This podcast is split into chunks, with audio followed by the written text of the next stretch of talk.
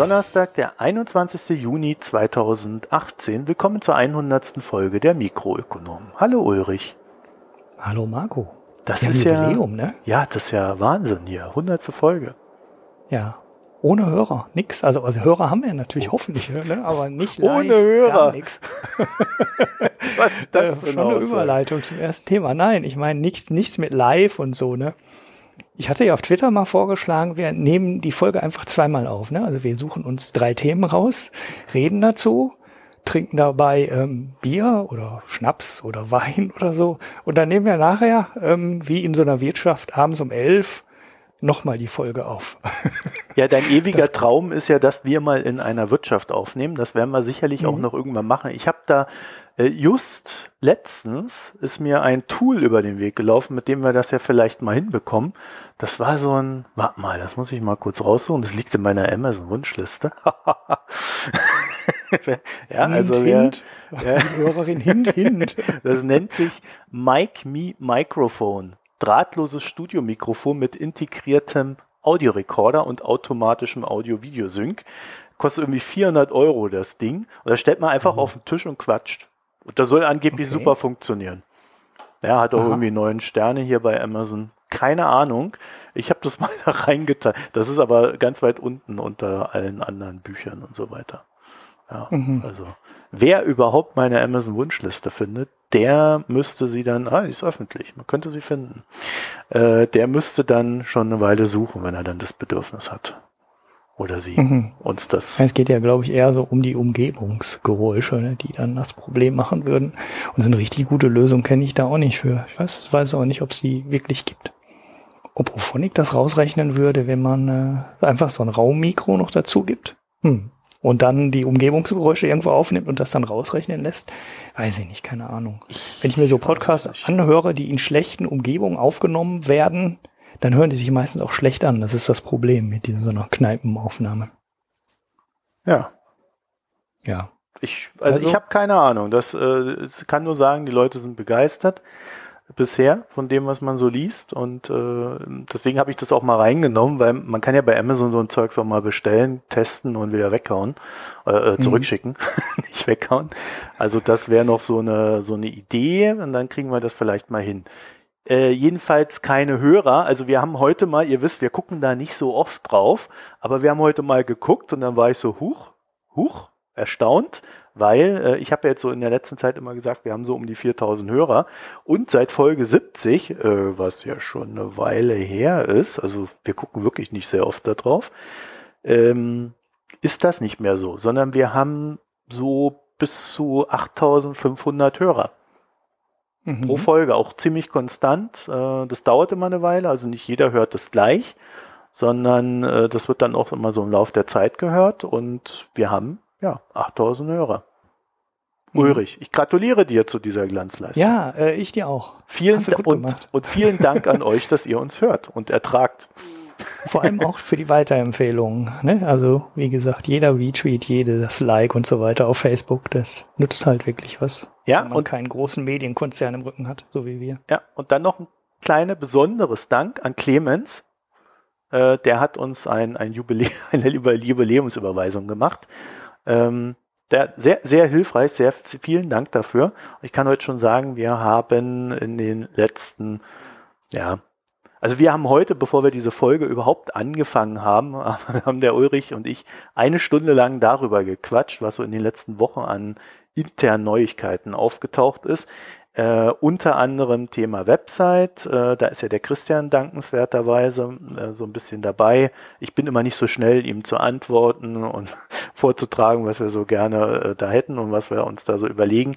Ähm, auch weil einiges momentan so ein bisschen im Fluss ist, aber der Christian, der ist da dran und ich hoffe, dass wir dann äh, ja, in Bälde oder irgendwann demnächst äh, dann auch euch die neue Website zeigen können und für uns ähm, ist dann auch recht wichtig, da mit den Rubriken und der Darstellung der einzelnen Folgen beziehungsweise den Zugang der Folgen wieder zu erhöhen. Ne? Momentan hast du halt da diesen Blog, da guckst du dann drauf und denkst dir, aha, also wo ist jetzt, wo ist jetzt die Tesla-Folge? dann hast du vielleicht irgendwie noch da die Suchfunktion im Blick, aber da haben ja schon viele keinen Bock mehr drauf. Und da wird schwierig und äh, das Problem wollen wir da definitiv so ein bisschen angehen. Ähm, und dann haben wir noch eine recht große Sache, über die ich jetzt aber noch nicht reden kann. Äh, ja, neue, neue Phase bei den Mikroökonomen wird im Hintergrund vorbereitet. Und äh, also da wird in nächster Zeit noch, äh, also in den nächsten Monaten, sage ich jetzt mal, noch die eine oder andere Überraschung geben. Haben wir auch Wirtschaftsthemen?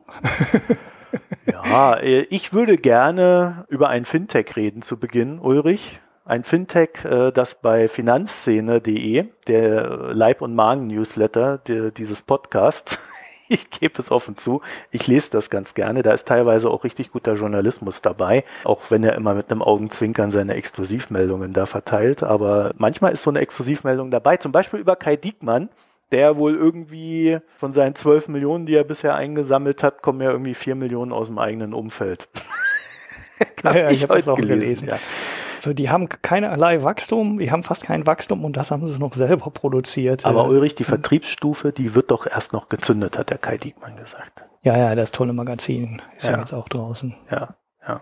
Jedenfalls, äh, ich würde mich gern ähm, über check24.de unterhalten, Urfintech. Und Check24, hat, ja, ich habe mir gedacht, ich probiere das mal aus, Check24, da spart man Geld, bla bla bla.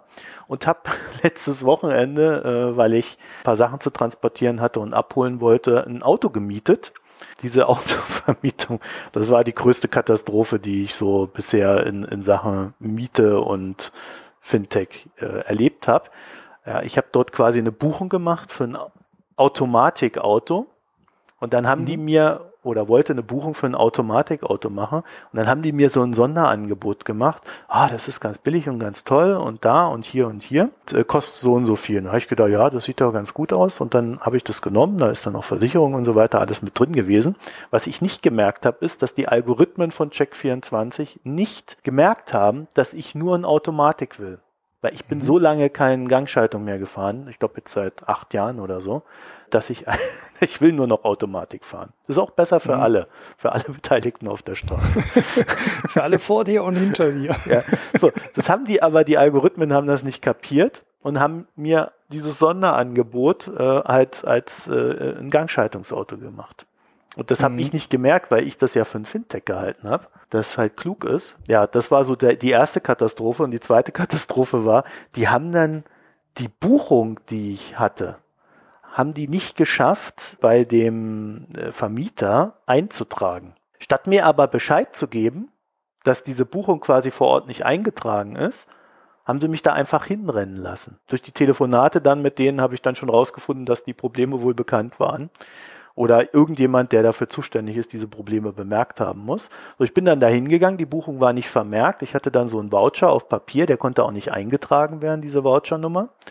Und da musste ich äh, bei dem Vermietwagen-Typen nochmal das Ding buchen, also das Auto.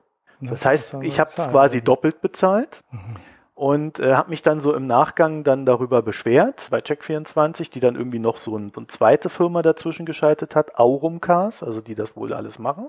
Hab dich da beschwert, dann haben die irgendwie äh, das an die weitergeleitet und dann kriege ich dann eine Mail zurück, ja, die Bearbeitung kann bis zu acht Wochen dauern. Oh. Das heißt, ich hocke jetzt irgendwie bis zu acht Wochen auf der Doppelzahlung. Jetzt haben sie mir aber versichert, dass das wirklich die, die absolute längste Frist ist. Mhm. Ja. Okay. Kannst du ja mal dann berichten. Ja, also. Das ist auch so eine unendliche Geschichte, oh. wie meine crowdfinanzierte, intelligente Deckenlampe. Hast du denn deine Lampe mittlerweile mal? Nö, die, also die haben jetzt geliefert, äh, die haben im letzten Update gesagt, sie haben jetzt alle Bauteile bestellt. Ja, das ist doch ich schön. Es geht voran. Ja, habe ich auch schon gesagt, das ist schon mal toll. Nachdem die vorletzte Mail war, also macht mal Werbung bei euren Freunden für eure Lampe, habe ich schon gedacht, oh, oh, oh.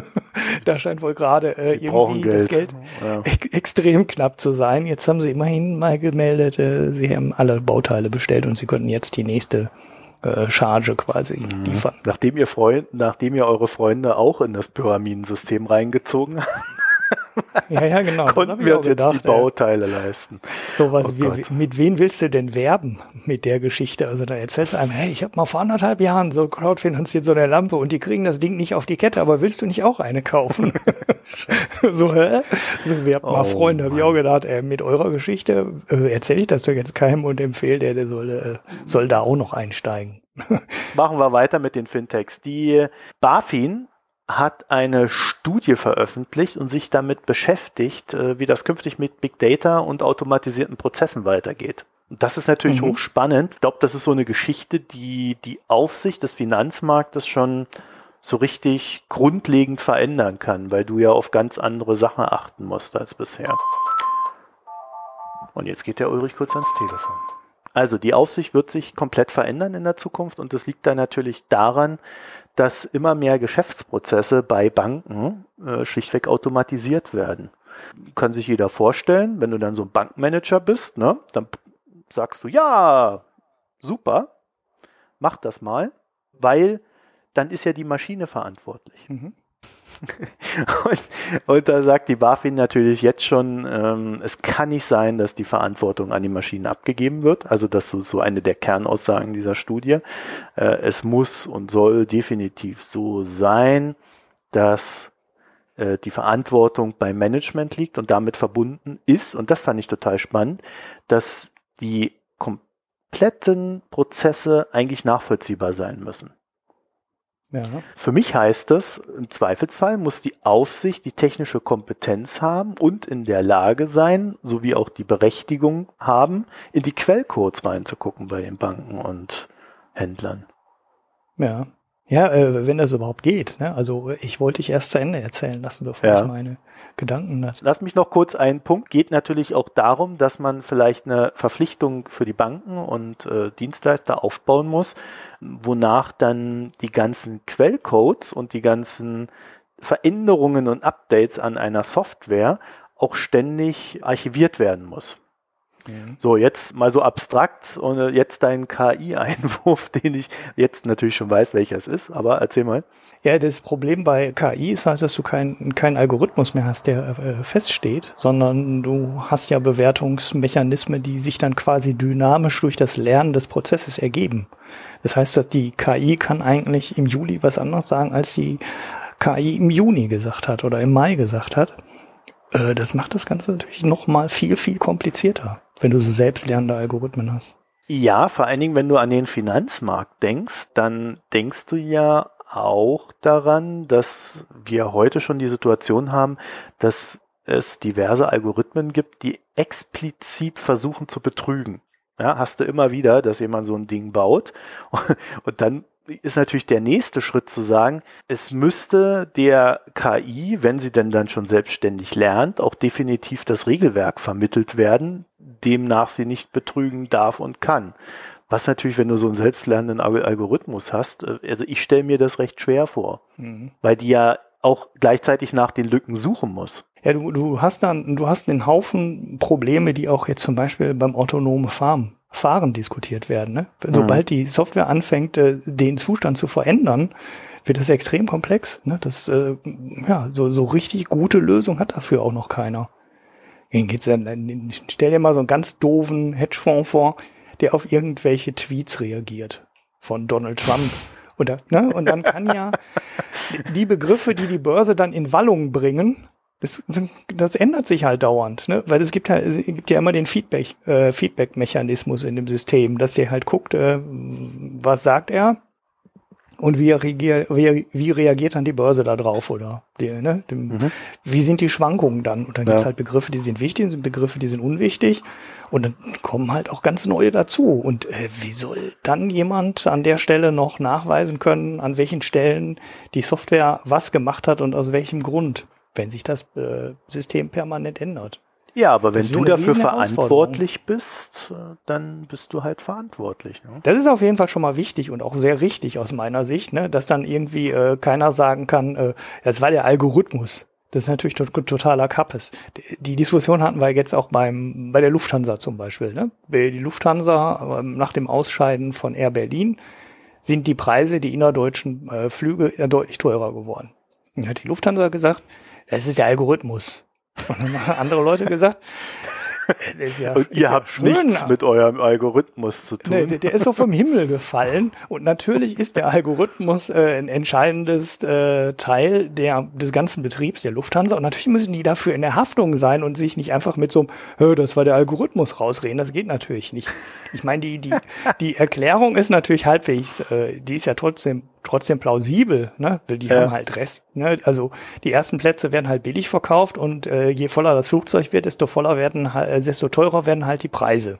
So, und je kurzfristiger du dann buchst, desto teurer wird das.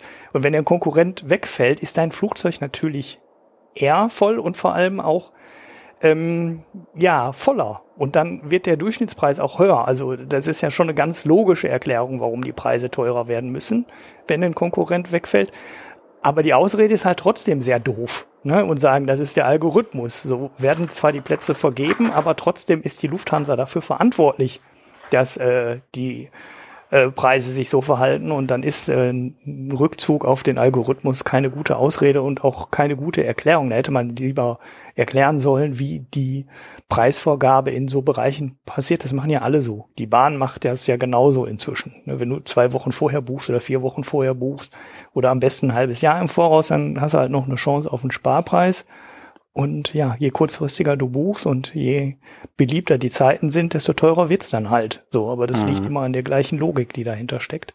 Nur das ist dann keine Ausrede. Da ist die Lufthansa dann trotzdem für verantwortlich, ne, wenn die Preise ja. steigen. Also äh, es gibt da noch so eine, es gibt ja noch mehrere Aussagen, so aber auch eine äh, damit korrespondierende Aussage war, äh, dass egal wie hoch der Grad der Automatisierung ist, sie darf nur ein eingebetteter Teil des Geschäftsprozesses sein. Das finde ich auch so eine ziemlich interessante Aussage, weil es schon darauf hindeutet, dass äh, man quasi der Automatisierung eine gewisse Grenze setzt. Mhm. Ja, weil, Gerade so im Handel stelle ich mir das ja. halt sehr schwierig vor. Naja, äh, dadurch, dass sie noch nicht damit konfrontiert sind, wie es genau ist, sondern erstmal jetzt nur so ein bisschen in die Zukunft denken, was ja schon mal sehr gut ist. Das hat man früher nicht immer unbedingt gemacht, äh, gerade im Finanzbereich als Aufsicht. Ähm, also sie stochern also ein bisschen im Dunkeln, weil sie noch nicht genau wissen, wie sich das alles darstellen wird. Aber wir haben ja schon ungefähr eine Vorstellung davon, wie es sein wird. Ne? Wir stellen uns dann halt so vor, ja, da ist dann halt der Algorithmus, der handelt und der macht dann halt, was er will. So, und da muss, muss halt äh, dem eine Grenze gesetzt werden, A im Handel und B natürlich auch bei den Geschäftsprozessen. Das heißt, der Mensch muss jederzeit die Hoheit über den Algorithmus haben. Er muss jederzeit eingreifen können und er muss äh, ihn kontrollieren können. Mhm. Und äh, bei, bei so einer Abwicklung oder bei, äh, weiß ich, wenn ich Geld von A nach B buche, das ist ja ein sehr unkompliziertes Geschäft auch für einen Algorithmus dann. Ja. Da wird halt der Typ, der die Buchung im Backoffice bisher eingegeben hat, wird halt einfach durch Technik ersetzt. Das ist recht mhm. unkompliziert. Äh, es wird dann halt komplizierter, wenn du ähm, zum Beispiel ja, mal, mal etwas gesponnen, ein selbstfahrendes Auto hast, ja, was dann halt kurz bei der Tankstelle vorbeifährt ähm, oder bei der Elektrotankstelle nachts selbstständig parkt, ja, äh, dann so und so viel Strom abzapft und äh, das wird dann direkt von deinem Konto weggebucht, was dieses Auto da äh, verzapft hat. Mhm. Und da brauchst du natürlich äh, für jedes Mal so, ein so ein hinterlegtes Konto, eine Abrechnung, ein Beleg, wer hat was, wann, wie, wo getan. Ja, und sei es nur das Auto. Und äh, das muss halt alles nachvollziehbar sein. Also du brauchst die GPS-Daten von dem Auto, das von A nach B fährt, bei der Tankstelle steht, äh, da fünf Stunden rumsteht des Nachts. Wie gesagt, kann ja auch alles anders sein, aber ist nur ein Beispiel. Ähm, dann steht es halt da rum, wird derweil aufgetankt und dann fährt es wieder weg und das ist dann quasi auch der Beweis, dass äh, dann das Auto dort war und getankt hat. Und so weiter und so fort. Das heißt also, es muss im, im Hintergrund zu diesem sehr simplen Vorgang, ich gehe tanken, automatisch, also das Auto geht automatisiert tanken, muss äh, eine Beweiskette hinterlegt sein, die als Beleg für die Buchung dann gilt. Finde ich total interessant ähm, und muss halt immer wieder stichprobenartig dann wahrscheinlich vom Menschen kontrolliert werden, so wie es momentan umgekehrt ist, dass der Mensch strichbobenartig immer wieder von der Technik kontrolliert wird. Mhm. Ja, und dann das ähm, noch so ein weiteres sehr spannendes Ding. und äh, da, da kann man sehr viel drüber nachdenken, aber sie halten sich ja recht im Wagen. Die BaFin sieht die Datensouveränität des Kunden als ihre Kernaufgabe an und sagt dann auch mhm. ganz explizit, der Kunde muss verstehen, welchen Wert seine Daten haben. Du erinnerst dich, wir hatten die Diskussion mal, ne? Mhm. Und da waren wir so ein bisschen anderer Meinung, glaube ich. und es ist ja auch unglaublich schwer, den Wert von Daten zu bemessen. Weil deine Daten alleine sind ja nichts wert. Sie sind aber dann etwas wert, wenn halt 10 Millionen Leute Google nutzen. Oder 20 mhm. oder 100. Sie werden dadurch mehr wert, dass mehr Leute etwas nutzen. Zumindest im, im Bereich Big Data. Ja, sie werden vor allem auch mehr wert, wenn du mehr Werbekunden hast. Also ist ja auch, äh, na, also für große sind die Daten potenziell mehr wert als für kleine. Ja, also äh, also, also auf den ersten Anbieter, Blick ne? Ne, heißt ja die Aussage, wenn ich mich bei Google anmelde und dann sage, ich möchte Gmail nutzen, ich möchte die Google Suchmaschine nutzen und äh, was weiß ich, vielleicht noch ähm, Google Docs, ja, dann müsste ich quasi angezeigt bekommen, was die Daten wert sind, die ich jetzt erstmal so eingebe und dann müsste die Zahl ständig aktualisiert werden, gemäß den Daten, die ich dort produziere. Mhm. Und im Abgleich wieder, im Abgleich wiederum damit stehen, was Google aus diesen Daten an Einnahmen erzielt. Ja. Also, ich weiß gar nicht, wie man sowas berechnen soll. Gerade bei so einem großen Konzern und wie, wie die BaFin sich das vorstellt, äh, wie diese Daten, wie diesen Daten ein Wert beibemessen werden könnte. Mhm. Es gibt so ein Startup in der äh, Ecke, die sowas halt auch versucht. Ne? Ich weiß, war, glaube ich, sogar Blockchain-basiert, wie alles gehypte Zeug gerade, musste ja eine Blockchain irgendwo drunter liegen. Und da trägst du dann quasi deine Daten irgendwie ein in so ein Datensilo. Und dann können die Leute sagen, ich brauche das und das und das. Du kannst aber auch sagen, nur gebe ich dir nicht. Und dann kannst du, äh, dann kann auch jemand dafür bieten und sagen, ja, gib mir deine Adresse und dein Einkommen, dann zahle ich dir 3,50 Euro dafür ich will ja einen Versicherungsvergleich machen. Also in der Ecke gibt es schon Überlegungen, mhm. aber ehrlich gesagt glaube ich nicht, dass dem großen Teil der Bevölkerung der Aufwand irgendwie was äh, wert ist, überhaupt über so Sachen nachzudenken. Ja, bis also du aber mal eine Zahl siehst, ne? Ja, also ich denke da schon drüber nach, ne, wenn mir irgendjemand einen 5-Euro-Gutschein gibt für eine Newsletter-Anmeldung, ähm, mache ich es normalerweise nicht. Also da muss schon mehr kommen als fünf Euro. Das mache ich einfach nicht, weil da kommt dann so viel Mail und da habe ich schon gar keinen Bock. Also du kannst natürlich auch mal hingehen, dir so eine Einmal-E-Mail-Adresse machen, ne, bei 20-Minute-E-Mail, 20-Minute-Mail.com heißt das, glaube ich, da kriegst du so Einmal-Adressen, die sind dann nach 20 Minuten auch wieder automatisch weg. Ähm, da kannst du dir dann so Newsletter-Gutscheine drüber abgreifen. Aber ehrlich gesagt, für fünf Euro ist mir der ganze Aufwand dann schon zu viel da äh, die Schleife zu drehen und sich da anzumelden und irgendwas. Das ist, wenn du Zeit hast und du sitzt im Zug und hast, weiß nicht, was du tun sollst.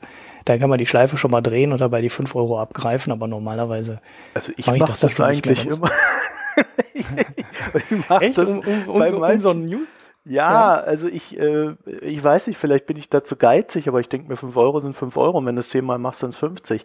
Ähm, ich habe gestern zum Beispiel, du, ich habe das ja mal erzählt, beim Coffee Circle, Circle äh, bestelle ich ja da immer meinen Kaffee und äh, ich kann ja so ein Kaffee-Abo haben, wo ich dann versandkostenfrei bekomme äh, und ich, ich habe aber irgendwie so einen anderen Tonus als äh, die und dann schicken sie mir im Regelfall so einen 5-Euro-Gutschein.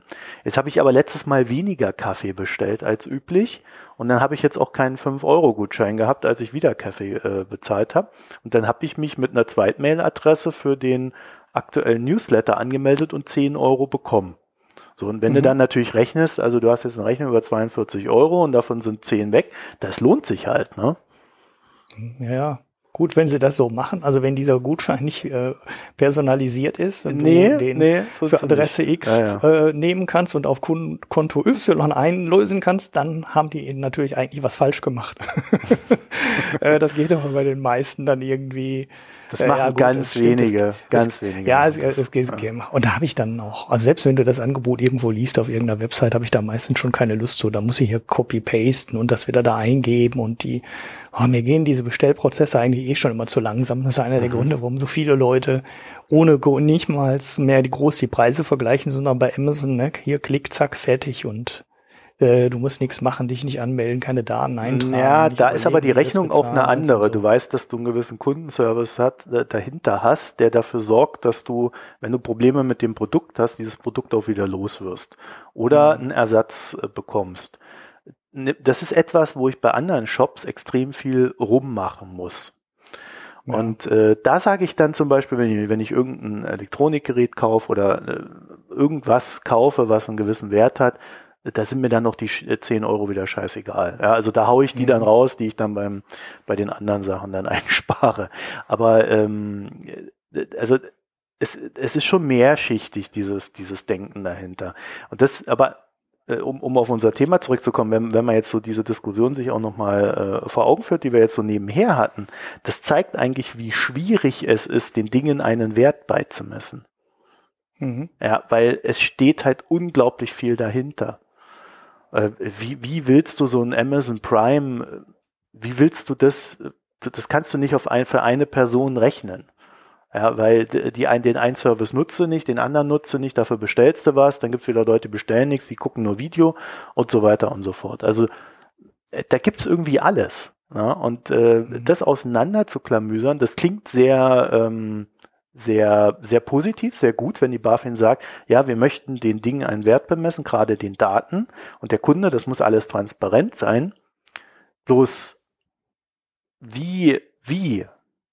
Also darauf äh, habe ich jetzt noch nicht so richtig die Antwort gefunden und ich glaube, äh, da werden sich auch noch Dinge entwickeln müssen. Und es ist ja ohnehin immer so ein indirektes Verhandeln zwischen Kunde und äh, Anbieter. Also mhm. Amazon versucht ja immer mehr Services anzubieten nebenher, um uns auf deren Plattform zu behalten. So wie Google ja auch versucht, ein Ökosystem aufzubauen, damit wir auf deren Plattform immer mehr machen. Ja, sie entwickeln dann halt äh, ihr äh, Handysystem da weiter, Android, ihr, äh, dann machen sie da dies, dann bauen sie nebenher Roboter, ja, ähm, die ja auch vielleicht mir irgendwann zugutekommen. Ich muss dann dafür halt wieder äh, dadurch, dass der Roboter dann vielleicht äh, einfach 1000 Euro weniger kostet als bei Apple, muss ich dann halt irgendwie mehr, mit mehr Daten bezahlen. Und also mir fehlt da völlig die Fantasie, wie, wie das transparent dargestellt werden könnte. Mhm. Weil ich glaube, die Transparenz herrscht noch nicht mal innerhalb von Google, sondern die haben halt einfach am Ende die Rechnung, okay, wir haben jetzt 5 Milliarden eingenommen, funktioniert. Mhm. Irgendwie so. Ja, oder, ne, du weißt, was ich meine, ne? Also ich glaube mhm. auch, dass die selber gar nicht so weit sind. Ja, ja, das kann gut sein. Ähm, bis jetzt äh, passt jetzt eigentlich gar nicht direkt zum Thema, aber ich habe mal gelesen, dass Amazon Prime äh, jede Serie versucht zu raten. Ne? Also jede, äh, jeden Original Content, den die mhm. haben im Videoangebot, versuchen die zu tracken indem die halt gucken, wie viele Kunden haben jetzt Amazon Prime gekauft und was schauen die für eine Serie und welche Serie hat es geschafft, uns neue Kunden im Prime reinzuziehen. Das ist ein Parameter, den die aktiv beobachten, wo ich mich auch noch genau frage, ob man das überhaupt so genau ausrechnen kann. Aber ich fand das hochinteressant. Und das ist der Grund, wonach die ähm, unter anderem weitere Staffeln der Serie in Auftrag geben. Ja, das, das liegt nur daran, dass die äh, versuchen zu äh, messen, wie viele neue Leute haben wir in, dadurch in Amazon Prime bekommen. Ja, und das, das wäre für mich als Kunde richtig mies. Das ist für mich als Kunde richtig mies, weil äh, ich gucke ja die Serie gerne. Und wenn viele Leute eine Serie gucken, dann muss sie auch produziert werden, finde ich. Ja, das ist bei Netflix da einfach vielleicht ehrlicher. Aber die haben dann mhm. halt wieder diese Querverrechnung mit ihren anderen Produkten und äh, was bringt mir das noch da und da? Ne? Also wenn ich das und das mache, äh, wo fällt dann noch Geld dort und dort runter, was ich ja auch alles verstehe. Aber das ist für mich, für mich als Kunde, der dann vielleicht eine Serie gerne guckt, ist das ziemlich unbefriedigend. Mhm. Ja gut, sie werden es bestimmt auch bei Netflix auch machen. Also bei Netflix werden sie bestimmt auch nicht nur einfach auf die Zahl gucken, äh, welche Serien werden am meisten geschaut, sondern die werden das für Neukunden bestimmt auch nochmal einzeln auswerten. Ja, Und dann aber kommst du ja auf so eine ähnliche ja, Metrik dann, ne? aber sie brauchen auch äh, viel höher gewichtet halt die Zahl, ähm, wie viele Kunden behalte ich mit der Serie. Mhm. Was ja. bei Amazon viel schwieriger ist, weil die ja noch so viele andere Produkte haben. Ja, also ja. wenn ich meine Serie dort gucke, kaufe ich ja trotzdem ein. Mhm. Ja, klar. Ja. ja. Ja, ja, das ist halt, das sind halt so, so diese ganzen Big Data Fragen, die sich jetzt alle stellen. Aber in Zusammenhang mit künstlicher Intelligenz werden die Antworten halt auch noch viel, viel schwieriger. Ne? Gerade so was Nachvollziehbarkeit angeht und so. Mhm. Also da bin ich gespannt, wie die Aufsichtsbehörden sowas machen. Die, die SEC hat so in, ähm, ja, bei Hedgefonds, das waren ja die ersten, die das im größeren Stile gemacht haben, die auch so gar nicht so richtig streng reguliert werden auch schon mal so ein paar Gedanken gemacht, aber da bin ich nie so richtig tief in das Thema äh, eingetaucht, um da jetzt noch so ähm, ja essentielle Erkenntnisse hier bekannt geben zu können. Aber das machen die alle, ne? weil die haben halt alle Angst, dass da Produkte und Sachen entstehen, die die Aufsichtsbehörden nicht mehr so richtig ähm, unter Kontrolle bekommen. Wäre auch das Thema Flash Crash, ne? in dem Zusammenhang kannst du die ganzen Themen auch diskutieren, weil da weiß ja auch keiner so ganz genau, was ist denn jetzt der Grund, warum sich so eine Bewegung auf einmal aufschaukelt. Ganz viele Erklärungen, ganz viele Erklärungsversuche und auch Gegenmaßnahmen, die dann schon mm, ja äh, eingeführt wurden. Aber ich bin mir fast sicher, dass jetzt äh, mit so dem ganzen Big Data, ähm, Trading und den neuen Algorithmen, die da reinspielen, der nächste Crash halt wiederkommen wird und der wird wieder anders aussehen als die vorher. Ähm, und ja, ähm, mhm. ist schon mal gut, dass sie sich die Gedanken darüber machen. Aber so richtig weiß ich nicht, ob das äh, wirkt. Ja, vielleicht ist das aber auch einfach so. Ich habe vielleicht mal so ein Beispiel, was ich jetzt in dem Buch gelesen habe, das wir äh, nächste Woche besprechen wollen, lieber Ulrich. Ja. Ich weiß ja nicht, wie weit du mit dem Buch schon bist, aber ja, du warst ja. auf einer Veranstaltung, habe ich, genau. hab ich gehört. Du kennst ja Spotify, ne? Bei Spotify siehst du, wenn du dir Lied A anguckst oder Lied B, wie viel, wie oft das gehört wurde. Mhm. Ja, so Wissenschaftler haben dann so eine ganze Latte an Liedern genommen und äh, wollten halt gucken, wie sich so Geschmack entwickelt. Und dann sind sie hergegangen und äh, haben den Leuten, haben die Leute einfach die Musik hören lassen und haben sie dann befragt, wie sie die Musik fanden. Und dann haben die gesagt, ja, geil äh, oder scheiße. So, und das mhm. war ohne Indikation, wie andere das fanden, das Lied. Dadurch ist dann ein Bild entstanden, ob ein Lied gut oder schlecht war. So, dann sind sie aber hergegangen und haben Lieder gezeigt, bei denen, äh, äh Lieder abgespielt, bei denen sie angezeigt haben, wie viel andere Leute dieses Lied bereits gehört hatten. Mhm. Und je mehr ein Lied gehört wurde, desto besser fanden dann die Leute dieses Lied, was viel gehört worden. Aha. So, mhm. das ist die ein, das ist der eine Part.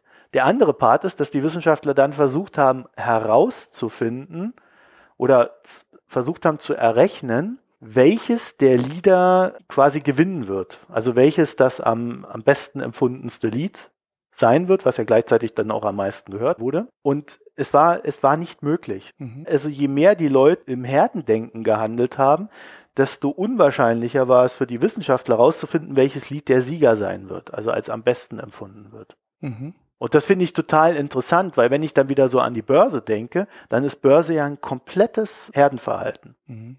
Also jede, ja. jede Erkenntnis in der Börse beruht darauf, dass äh, da, wo alle reinspringen, das sind die Sachen, die dann auch weiter steigen werden. Egal, ob mhm. die Bewertung schon zu hoch ist oder nicht. Ja. So, und daran muss ich jetzt gerade denken, als du gesagt hast, man findet irgendwie immer nie einen Grund, warum dann die Technik so gehandelt hat, wie die Technik gehandelt hat. Und es liegt vielleicht einfach daran, dass es ein nicht kalkulierbares Moment ist. Obwohl sich alle im Herdenverhalten verhalten, auch die Technik dann. Es werden halt irgendwelche mhm. Marken über- oder unterschritten und dann geht es entweder nach oben oder nach unten. Und je, je mehr diese die Bewegung äh, sich ausprägt, ähm, desto mehr folgen alle anderen dem auch rein. Bloß warum das mhm. dann am Ende so weit passiert ist, wirst du nicht rausfinden, wenn es nicht einen ganz klaren Auslöser gab. Also einer, der dann einfach mal irgendwie eine Million Futures irgendwo hingeschmissen hat und gesagt hat, so, jetzt manipuliere ich aber den Markt. Hm. Ja, daraus äh, äh entsteht eigentlich noch so ein anderer ganz interessanter Punkt. Wenn wir jetzt sagen, die Algorithmen äh, sind nicht beherrschbar, ist äh, die Gegenfrage oder das Gegenargumente könnte sein, waren die Menschen denn vorher beherrschbar? Also oder, oder das Verhalten der Menschen vorher beherrschbar? Also das nee, darauf wollte ich hinaus. Genau. Ja. Das ist ja eigentlich auch kein ganz neues Problem. Ne? Wir, wir, äh, das hatten wir ja schon immer. Es gab ja schon vor, im Vor-Computerzeitalter, das kann sich keiner mehr dran erinnern, aber da gab es schon Crashes. so, ja. so, so, ganz, ganz neu ist es halt auch nicht, ne?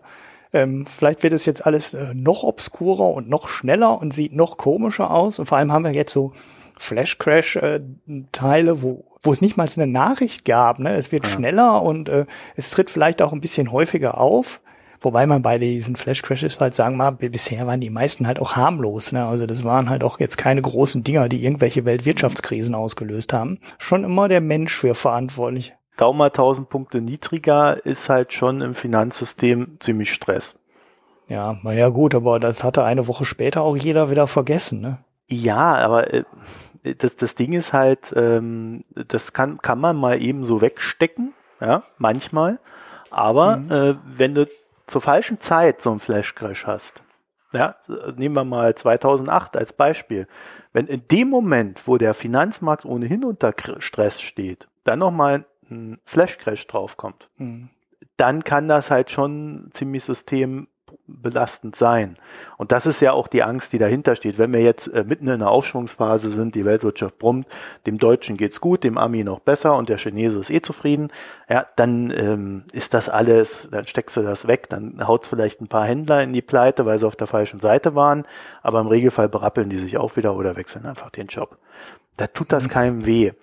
Aber äh, wenn es halt zum falschen Moment passiert, dann ist das quasi so der Tropfen, der dieses Fass dann zum Überlaufen bringt. Ja. Darin liegt dann auch die Angst. Gut, ähm, ja.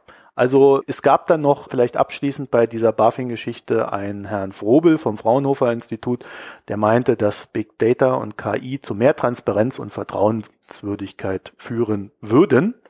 Und wie er jetzt vielleicht gemerkt hat, dann, dann unseren Überlegungen dazu, äh, pff, ja, muss nicht unbedingt sein. Ne? Er würde sogar steile These sagen. Ja, also vor allen Dingen, weil ja auch die, die Unternehmen, äh, die da wirken im Finanzmarkt, ja immer ein Interesse am Verschleierung haben, da, so dass man nicht unbedingt tracken kann, was die da so tun, schon gar nicht öffentlich und sie haben ein Interesse an Intransparenz und sie werden natürlich versuchen, die Algorithmen auch dazu zu benutzen, Intransparenz zu schaffen, weil darin liegt die Rendite. Ja. Ja, die, der komplett transparente und offene Markt ist halt der, der äh, keine Marge abwirft. Das ist das Problem an der Geschichte. Und sobald du den Markt nicht mehr komplett offen und transparent hast, dann mhm. ähm, mhm. hast du wieder Möglichkeiten, Geld zu verdienen. Ja, ein Einspruch in dem Moment, wo das Thema Glauben hereinkommt, ja, also du glaubst an eine Marke, dann hast du auch bei einem völlig transparenten Markt immer eine Rendite drin. Mhm. Ja, bisschen gut. spitz ja, finde ich, ja. ich weiß. Mhm. Beispiel Apple. Beispiel Überleitung? Ist das jetzt eine Überleitung? Nein. Nein, das ist keine Überleitung. Äh, jetzt bist du dran, uns über Herrn Zückmann zu berichten. Ja. Gut, mache ich dann mal. Also zum Thema Steueroasen hätten wir ja diese Woche eine komplette Folge machen können. Ne? Da gab es ja mehr als eine Nachricht. Ach so, äh, Apple und ne? Steueroasen, jetzt habe ich es erst kapiert. Ja, ja, ja das war, ja. Äh, ne, also wir haben, wir haben, wir hätten diese Apple-Nummer, man könnte, äh, ja, man könnte da so Seht einiges ihr? drüber erklären. Meine Überleitungen wieder, sind so gut, ja. dass ich sie schon selber nicht mehr kapiere. ähm, okay. Äh, wir hatten so einen Nachklapp zu den Panama Papers, aber der war, da war nicht jetzt so viel Fleisch dran, außer dass die ganzen Leute, die bei, wie heißt der, Mossack von Deka Kunden waren 2016 alle ziemliche Panik gekriegt haben, aber sonst war da halt nicht viel drin, außer dass sie jetzt den Namen Messi nochmal haben aufploppen lassen, um da nochmal ein bisschen Welle mitmachen zu können mit der Nachricht, aber ansonsten fand ich die ziemlich unspannend. Spannender war, war dann schon ähm, die These, das ist ein Berkeley-Wissenschaftler, Gabriel Sackman wird er wahrscheinlich einfach ausgesprochen der schon mal in der Richtung ähm, Untersuchung gemacht hat. Der hat versucht, äh, mit äh, Kollegen und Kolleginnen, in dem Fall sind es nur Kollegen, zu errechnen, wie viel die multinationalen Konzerne denn so an Steuern sparen. Mhm. Kleiner sich, äh, Einschub, äh, das ja. Buch habe ich gelesen und möchte darauf hinweisen, dass der Herr auch äh, sehr intensiv mit Piketty zusammenarbeitet. Ja, ähm, also den muss man so ein bisschen vielleicht mit Vorbehalt betrachten, die Sachen, die der errechnet. Der hatte schon vor zwei, drei Jahren ähm, mal was gemacht. War das dieses ja, Buch? Das wie war heißt dieses Sag mal Buch. eben den Namen. Wenn du hast es noch im äh, Kopf. warte mal, muss das ich habe ich jetzt gerade nicht auf dem Schirm, wie das hieß. Es ist zwar hinter mir, aber dann müsste ich, also Hidden Wealth of Nations. Das ist die ah, ja, englische okay. Bezeichnung. Ja, ja, okay. Und er hat jetzt, ähm, die neue Studie heißt nämlich The Missing Profits of Nations, also quasi daran angelegt. Und da hat er versucht, über eine neue Methode auszurechnen, wie viel denn jetzt gespart wird. Er hat schon ein paar Sachen untersucht, hat dabei aber im Wesentlichen US-Konzerne gehabt, die er untersucht hat, also ähm, internationale Konzerne natürlich, weil die nationalen haben ja jetzt nicht so die wahnsinnig großen Möglichkeiten, Steuern zu in Steueroasen zu schieben, aber sobald du international agierst, wird halt äh, ein ganzes Stückchen einfacher. Dann machst, nimmst du halt diese ganzen Modelle, die Apple und Google auch machen mit diesem Irish äh, Sandwich Double Dutch. Ich hab die werf das immer durcheinander, kann mir das einfach nicht merken. Aber wo du halt äh, über Irland und die Niederlande das Geld dann in irgendeine ähm, Steueroase, niederländische Antillen, Bahamas oder so weiter verschiebst. Ähm, das hat er sich jetzt mal international angeguckt mit allen und ist halt anders, ein bisschen anders, mit einer anderen Methodik an das Problem dran gegangen und er hat sich ähm, eher so ähm, makroökonomische Daten angeschaut. Also zum Beispiel ein Parameter, den er betrachtet hat, ist das Verhältnis von Arbeitnehmern in dem Land zum Gewinn, den die Firma ausweist. Mhm. Dann hast du halt in den Steueroasen totale Missverhältnisse. Du hast halt ganz wenig Angestellte, aber riesige Gewinne. So, und darüber hat er dann halt versucht, die Länder zu, ähm, äh, ja, die Länder herauszuarbeiten, wo die Steuern hinterschoben werden und äh, ist dann über so diverse ähm, Parameter hingegangen. Du, du hast ja in der volkswirtschaftlichen Rechnung auch so Zahlungen. Ne? Also du weißt, äh, wie viel an Waren importiert werden, exportiert werden, wie viel Dienstleistungen importiert werden, exportiert werden. Du kennst Zahlungsströme und darüber kannst du halt auch versuchen herauszufinden, wie welche Länder haben äh, wie viele ähm, komische, auffällige Zahlungsströme, wie viele äh, Firmen sitzen da, welche Gewinne weisen die aus, wie viele Arbeitnehmer haben die. Und dann gehst du halt hin und versuchst aus den Sachen ähm, herauszufinden. Also ich nehme nicht, ich schreibe das Ganze, ich verlinke das Paper, weil das ist doch relativ, relativ lang. Ich weiß nicht, ich hatte irgendwie so knapp 50 Seiten. Und darüber versucht er dann herauszufinden, wie viele ähm, von den Gewinnen, die die multinationalen Konzerne erwirtschaften, am Ende in der Steueroase landen. Mhm. Und er kommt dabei auf die interessante Zahl von 40 Prozent. Ja, also 40 Prozent der gesamten Profite der multinationalen Konzerne, also nicht nur der ähm, US-Konzerne, sondern aller multinationalen Konzerne, landen am Ende in Steueroasen. Irland, Karibik, Singapur, Schweiz oder Niederlande werden hier explizit genannt. Es macht äh, für die gesamte Welt 460 Milliarden Euro aus. Da sind auch sind noch nicht alle Länder drin, da sind die OECD-Staaten drin, also quasi der gesamte Westen, Japan äh, und sieben große Schwellenländer. Mhm. Die hat er untersucht. Das dürfte aber jetzt, wenn du die internationale Weltwirtschaft nimmst, wahrscheinlich so 80, 90 Prozent sein und damit hast du dann auch 80 bis 90 Prozent der Gewinne, die erwirtschaftet werden. Für die EU fehlen, ähm, also für Deutschland sind das 55 Milliarden Dollar. Jetzt gerade hatte ich eine Eurozahl, also 543 Milliarden Dollar, wenn wir jetzt bei der Zahl, um das einheitlich zu machen, kommen 55 Milliarden davon aus Deutschland. Und dann kannst du es ja mit dem äh, Steuersatz, mit dem oberen Unternehmenssteuersatz nehmen von 28 Prozent, dann weißt du ungefähr, wie viel Deutschland pro Jahr durch die Steueroasen fehlen. Das ist auf jeden Fall mehr, als uns die Flüchtlinge kosten, um nur mal so eine Zahl zu nehmen. Jetzt wird's ja wieder spitzfindig hier. Ne, in jeder zweiten Talkshow diskutiert werden, aber äh, dieses Steueroasen-Thema liegt jetzt so lange auf dem Tisch und da wird so wenig gemacht, dass ich äh, ja ähm, ja, 543 Milliarden, die nicht versteuert werden. Ne? Die könnten in den OECD-Staaten, in Europa, in Japan, in den USA, ähm, ja, in den, obwohl die USA haben gar nicht so ein großes Problem, weil viele Firmen ja dann da, ah doch, die haben das Problem natürlich auch, weil die Länder, weil die Einnahmen ja nicht dahin landen. Deshalb will ja Trump jetzt diese Steuerrückholaktion machen, wo die die Gewinne dann nachträglich quasi in die USA zurückholen können und dann mit ich glaube, 12 Prozent oder sowas waren es dann nachträglich versteuern können. Also da verzichten unsere Regierungen ganz freiwillig auf diese Steuereinnahmen. Und ja, man fragt sich, warum. Ne? So ein naja, spezieller mein, Fall war jetzt. Ja. Mein, mein, mein Tipp ist ja immer noch, dass das aus der Angst heraus geschieht, äh, dass man noch viel mehr Steuern verlieren würde, wenn man dagegen vorgeht. Mhm. Ja, also so, weil, weil es halt so viele Alternativen gibt im Steuersystem, würde man dann die würde man dann dafür sorgen, dass die Unternehmen halt einfach den Firmensitz wechseln. Mhm. Ja, man bräuchte eine internationale Zusammenarbeit, ne? Ähm, und das ist wahrscheinlich genau das ganz große, das ganz große Problem in der Geschichte wenn wir eine internationale Zusammenarbeit hätten, dann gäbe es ja einfach keine Steueroasen. Das wäre ja die einfachste Möglichkeit, die ganze Geschichte zu beenden.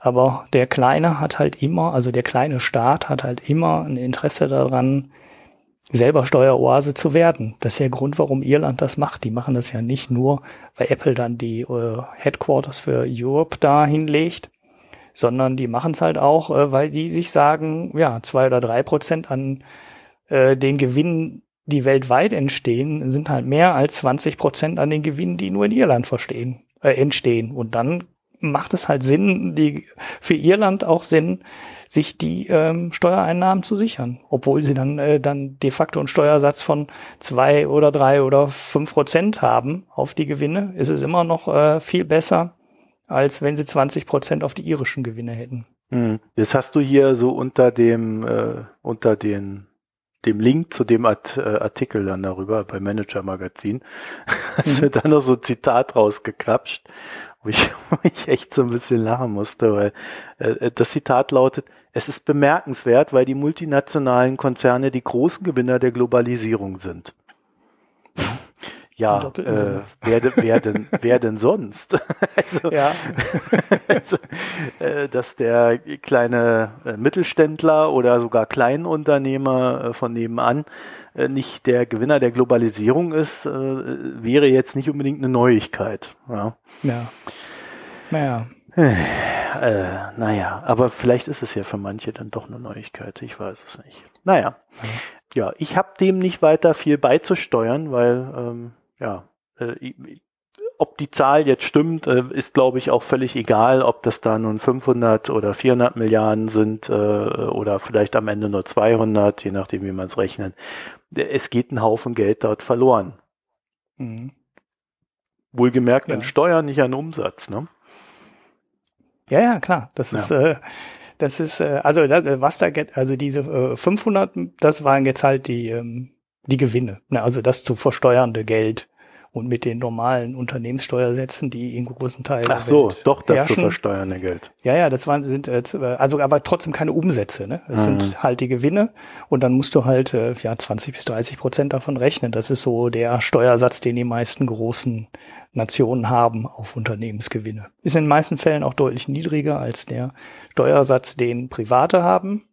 Aber das liegt halt genau deswegen gibt's diesen Unterschied. Es geht halt nicht nur darum, äh, die Leute, äh, die Unternehmen zu fördern, wie ja oft gesagt wird. Ne? Da wird ja oft gesagt, ja, wir müssen die kleinen Handwerker und die kleinen Firmen, äh, die Stützpfeiler unserer Wirtschaft, die dürfen wir nicht mit 50 Prozent besteuern, sondern den Unternehmern, die die Arbeitsplätze schaffen, denen geben wir einen besseren Steuersatz. Das wird ja oft so in der politischen Diskussion so begründet.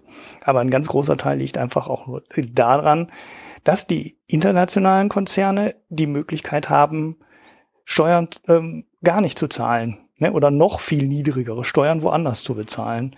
Und der Arbeitnehmer hat die Chance so einfach nicht, weil der muss halt umziehen. Und für so eine Firma ist es halt am Endeffekt relativ egal, äh, wo er produziert oder wo er die Gewinne anfallen lässt. Da gibt's halt alle Möglichkeiten, die ein Privatmann nicht hat. Und deshalb wird halt der Privatmann höher versteuert besteuert, als äh, ein Unternehmen besteuert wird. Und das liegt nicht an der Anzahl der Arbeitsplätze, die man schafft, sondern es liegt einfach daran, dass der Wettbewerb da ist. Dahinter stehen halt noch so ein paar andere Wahrheiten, die natürlich auch mit reinspielen. Äh, die Unternehmen, die die Steuern so steuern können, dass sie wenig Steuern bezahlen, die haben natürlich innerhalb der jeweiligen Branche einen Wettbewerbsvorteil gegenüber den Mittelständlern, die da vielleicht auch noch mitwirken. Das ist das eine. Das andere ist natürlich, dass die Preise für uns alle auch nach oben gehen würden, wenn die ganzen Steuern bezahlt werden würden. Ja, mhm. also da, das würden die Unternehmen natürlich schon auch irgendwo versuchen weiterzugeben. Äh, man sieht das, äh, man hat das ja gesehen äh, bei Apple und Google, dann in den App Stores die Preise für die Apps nach oben gegangen sind, als äh, in der EU äh, durchgesetzt wurde, dass die Umsatzsteuer dort bezahlt werden, wo der Verkauf stattfindet. Ja, da, haben wir, da haben wir auf einmal alle mehr bezahlt. Also es ist natürlich so ein zweischneidiges Schwert. Ja, also die Themen sind nicht so einfach zu behandeln, zu sagen, ja, da findet Ungerechtigkeit statt, sondern es ist halt tatsächlich auch so, dass wir als Endkunden, zumindest theoretisch, von dieser Ungerechtigkeit auch wieder irgendwo profitieren.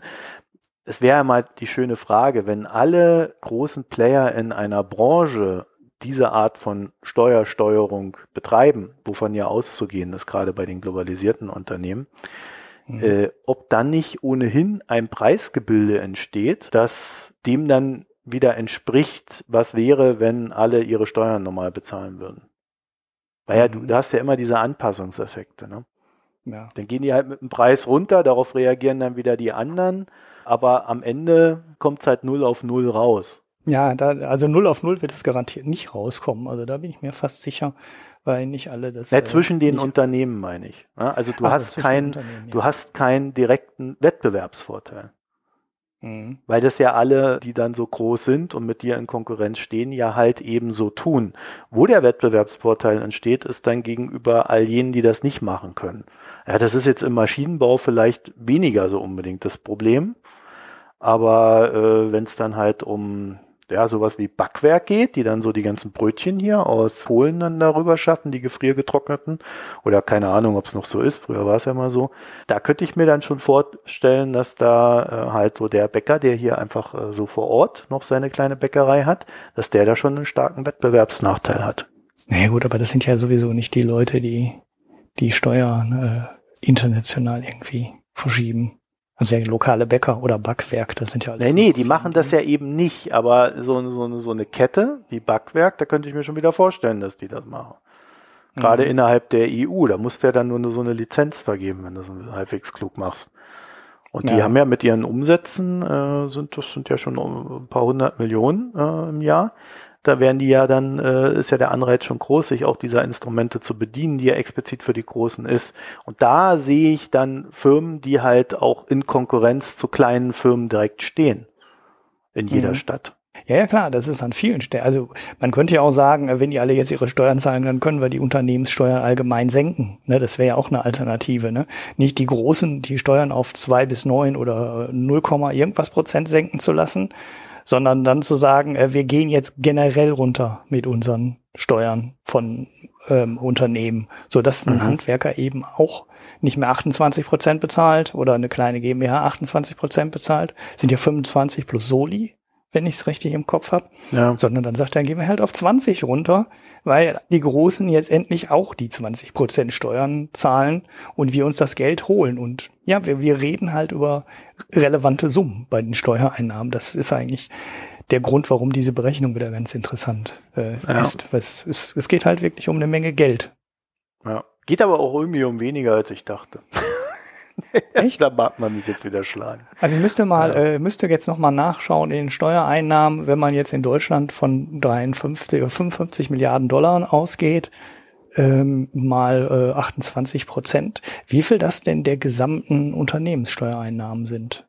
Das dürfte man schon spüren. Und naja, wenn man dann von wie, 28 wie auf äh, ja, ich weiß nicht, wie groß die Gesamteinnahmen, äh, die gesamten äh, Einnahmen der Körper, äh, Körperschaftssteuer zum Beispiel sind, die müsste man ja wahrscheinlich nehmen.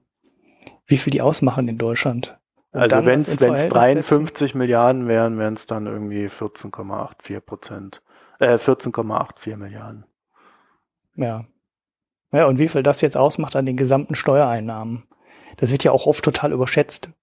Die, wir haben ja immer diese Diskussion, dass äh, fünf äh, Prozent der Deutschen die ganzen Steuern bezahlen. Ne? Und dann wird halt die gesamte Steuer auf die ähm, Einkommenssteuer und äh, Lohnsteuer runtergebrochen und immer so getan, als wären das die gesamten Steuereinnahmen. Mhm. Aber dieser Bereich äh, wird ja total überschätzt und die äh, Mehrwertsteuer und Mineralölsteuer oder Energiesteuer, wie sie jetzt heißt, Versicherungssteuer und dieser ganze Mist, den jeder bezahlt mit den Produkten, der wird total unterschätzt und wir diskutieren dauernd über die Steuersätze für Unternehmen und äh, über die Lohnsteuer. Da wird permanent drüber diskutiert.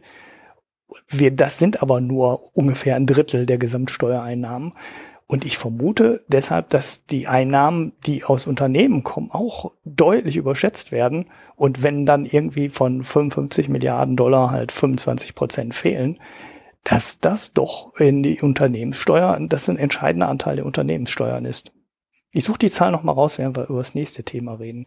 Ja. Ich werfe auch noch mal einen Artikel rein über die Steuersätze von Apple, die Apple jetzt zahlt, nachdem sie dieses Steuersparmodell in Irland da aufgelöst haben.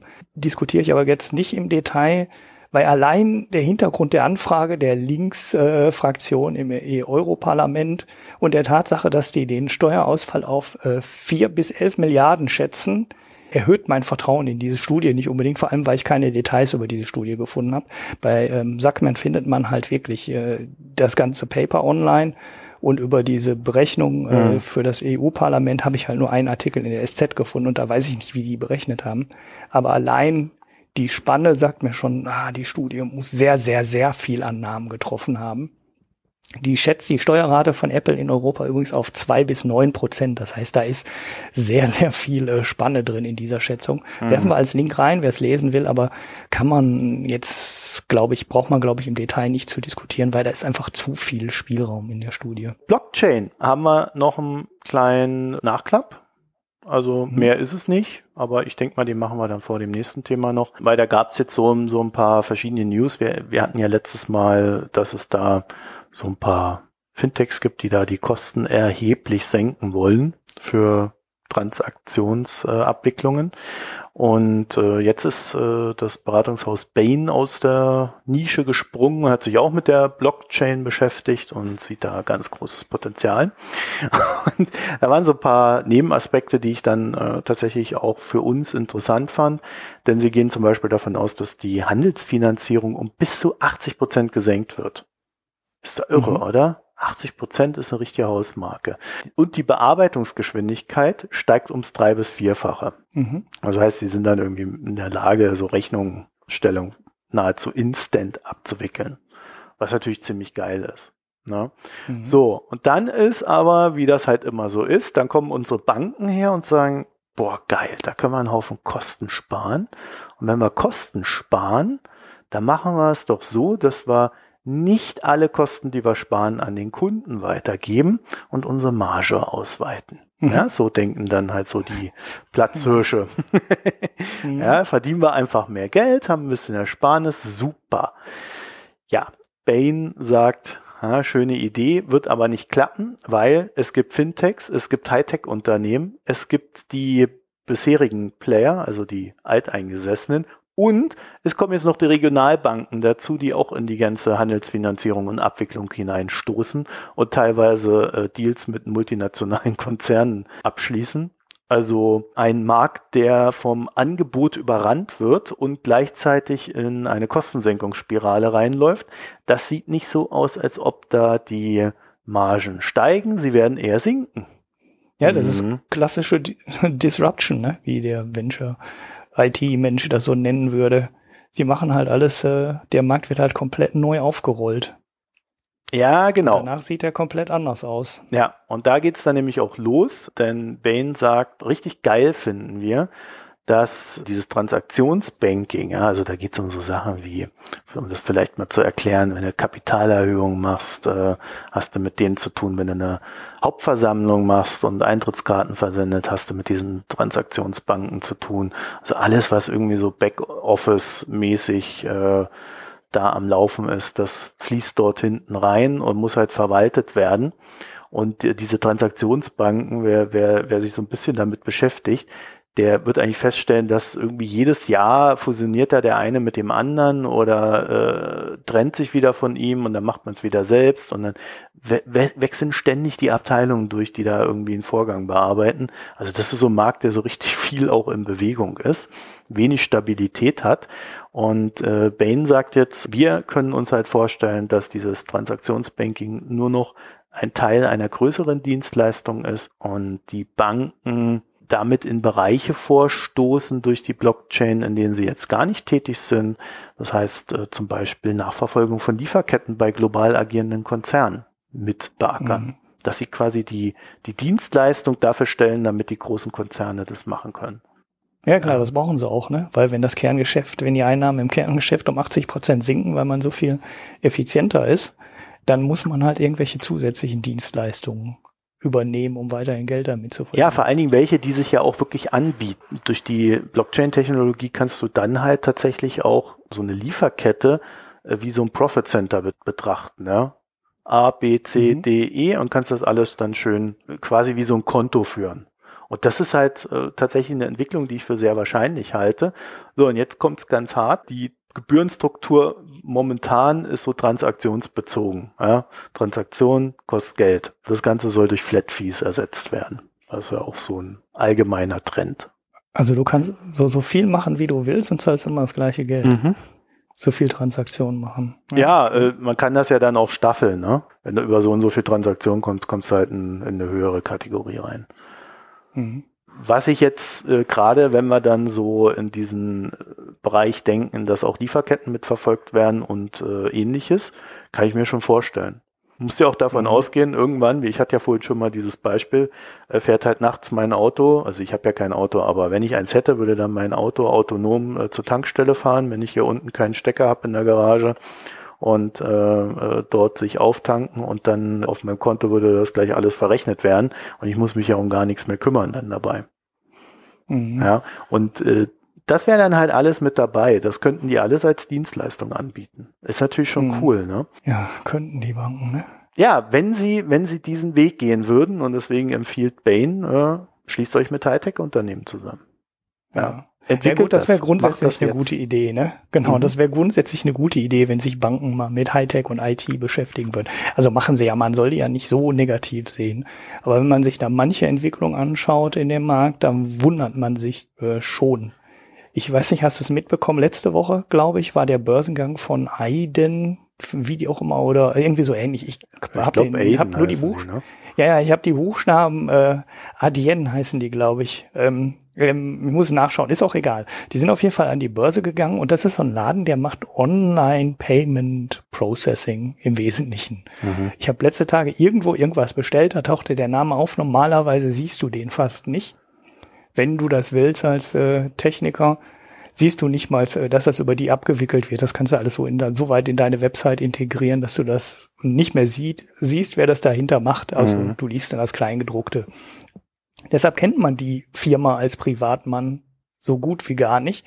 Der Laden ist jetzt aber fast so viel wert wie die Commerzbank. Ne? Also irgendwie, weiß nicht, 10, 12, 15 Milliarden, irgendwie so in der Größenordnung. Mhm. Und er ist fast so viel wert wie die Commerzbank. Und die machen Online-Zahlungsabwicklung. Das ist so eine Geschichte, die für mich sowas von ins Kerngeschäft einer Bank gehört, ne? genauso mhm. wie PayPal. Da versuchen sie jetzt mit PayDirect gegen anzugehen. Aber das sind so Geschichten, wo du dich fragst, wieso gibt's da eigentlich Firmen, die inzwischen äh, das Dreifache der deutschen Bank wert sind oder eine europäische Firma wie äh, die, die ich gerade genannt habe, die dann so viel wert ist wie die Commerzbank. Da fragt man sich schon, was machen die eigentlich seit den letzten äh, 10, 15 oder 20 Jahren so falsch, dass die jede von diesen technologischen Entwicklungen verpennen und immer irgendwelche anderen ähm, Firmen entstehen oder Unternehmen bestehen, äh, entstehen, die dann ein paar Milliarden wert sind, äh, teilweise nur fünf Jahre alt sind und den Banken eigentlich was abgenommen haben, was Kerngeschäft ähm, der Banken ist. Ja, Wirecard ist ja auch fast so viel wert wie die Deutsche Bank. Ja, ne? genau, genau. Also ja, es ist tatsächlich äh, total spannend, dass die das so verpennen, weil es ja eigentlich ihr Kerngeschäft ist. Sie haben sich aber äh, in den letzten Jahrzehnten halt aufs Investmentbanking konzentriert, die Banken, und nicht den Blick in ihre Kernkompetenz, die Abwicklung gesteckt, sondern sie wollten halt Börsenhändler sein. Ja. So, es ist, ich glaube, es ist so simpel. Natürlich ist auch dieses Börsenhändler sein ein in den Genen der Banken drin, weil sie ja mit dem Guthaben, was sie da von den, äh, was wir denen aufs Konto schmeißen, äh, damit arbeiten sie ja. Also das heißt, sie sind auch schon immer am Kapitalmarkt aktiv gewesen und die Entwicklung ist da natürlich auch folgerichtig. Aber sie haben halt alles andere verpennt. Und äh, es gibt jetzt so ein Anbieter namens Quantos, äh, leider ein holländisches Unternehmen, also ich muss euch enttäuschen, die bieten Blockchain as a Service an. Da wird sich jetzt wieder der eine oder andere drüber beömmeln, weil das ja auch so ein Trendwort ist, ja, as a Service, ja. alles ist as a Service. Aber die machen etwas, was ich ziemlich clever finde, beziehungsweise was ich ja eigentlich immer gesagt habe, wie, wie es funktionieren muss. Sie, sie gehen einfach her und bieten eine API an, und ein Blockchain-Ledger und lassen die Maschinen miteinander kommunizieren und machen dann genau das, was jede Compliance braucht, Belege für jeden einzelnen Vorgang. Ja, also der ist dann halt in der Blockchain vermerkt, der ist nicht änderbar, der, der ist dann da. Dann haben sie eine, eine komplette Belegkette, was wann wie wo, wer mit wem und ist eigentlich das alles sauber. und das Ganze funktioniert ohne Kryptogeld sondern mhm. mit harter Währung, Euro und Dollar. Und das ist halt genau das, was ich mal in einer unserer Blockchain-Folgen gesagt habe. Ich bin der Meinung, Blockchain geil, aber killt die Kryptowährungen, dann funktioniert's. Ja gut, so Blockchain, äh, Bitcoin-Leute, die sagen genau das Gegenteil. Die sagen, die einzige sinnvolle Anwendung ja. ist Bitcoin, alles andere ist. Äh mhm. So, und Quantos, die Gewinne machen übrigens, also das ist eins, eins dieser Unternehmen, die jetzt schon Gewinne machen, die sagen, sobald ich Kryptowährung bei einem äh, Compliance-Menschen erwähne, äh, kriegt der einen Herzinfarkt ja. und meldet sich auch nie ja. wieder. das ist unsere Erfahrung. So, deswegen haben wir halt Kryptogeld völlig gekillt, mhm. machen das halt mit Euro, da weiß jeder, was er hat, wann er es hat, ja, so diese ganze Kette. Da ist es halt auch möglich, jedes einzelne Gerät als ein Profit Center darzustellen und in die bestehenden Strukturen einzufügen. Mhm. Ja, ist ja. ganz einfach. Die machen ja eigentlich jetzt schon das, was die Banken schon tun müssten, wenn sie jetzt den nächsten Trend nicht mal wieder verpennen wollen. Aber sie verpennt ja, also auch wenn sie sich schon mit Blockchain beschäftigen. Sie machen es natürlich da, wo vielleicht nicht das große Geld liegen wird, nämlich, haben wir ja letztes Mal erzählt, Anleihenbegebung und so ein Zeugs, ja? Mhm. also Wertpapier. Sie müssen es wahrscheinlich in dem Bereich auch machen, ne? weil wenn sie es nicht machen, dann nimmt ihn jemand anders, der die äh, Kostenersparnis dann darstellen kann, denen das Geschäft weg. Das heißt, sie müssen da irgendwie mitspielen oder sind halt, sind halt weg vom Fenster. Aber eigentlich wäre es natürlich viel cleverer, wenn man mal Sachen macht, äh, ja, die aus, die das Geschäftsfeld erweitern und nicht nur äh, neu mhm. abbilden.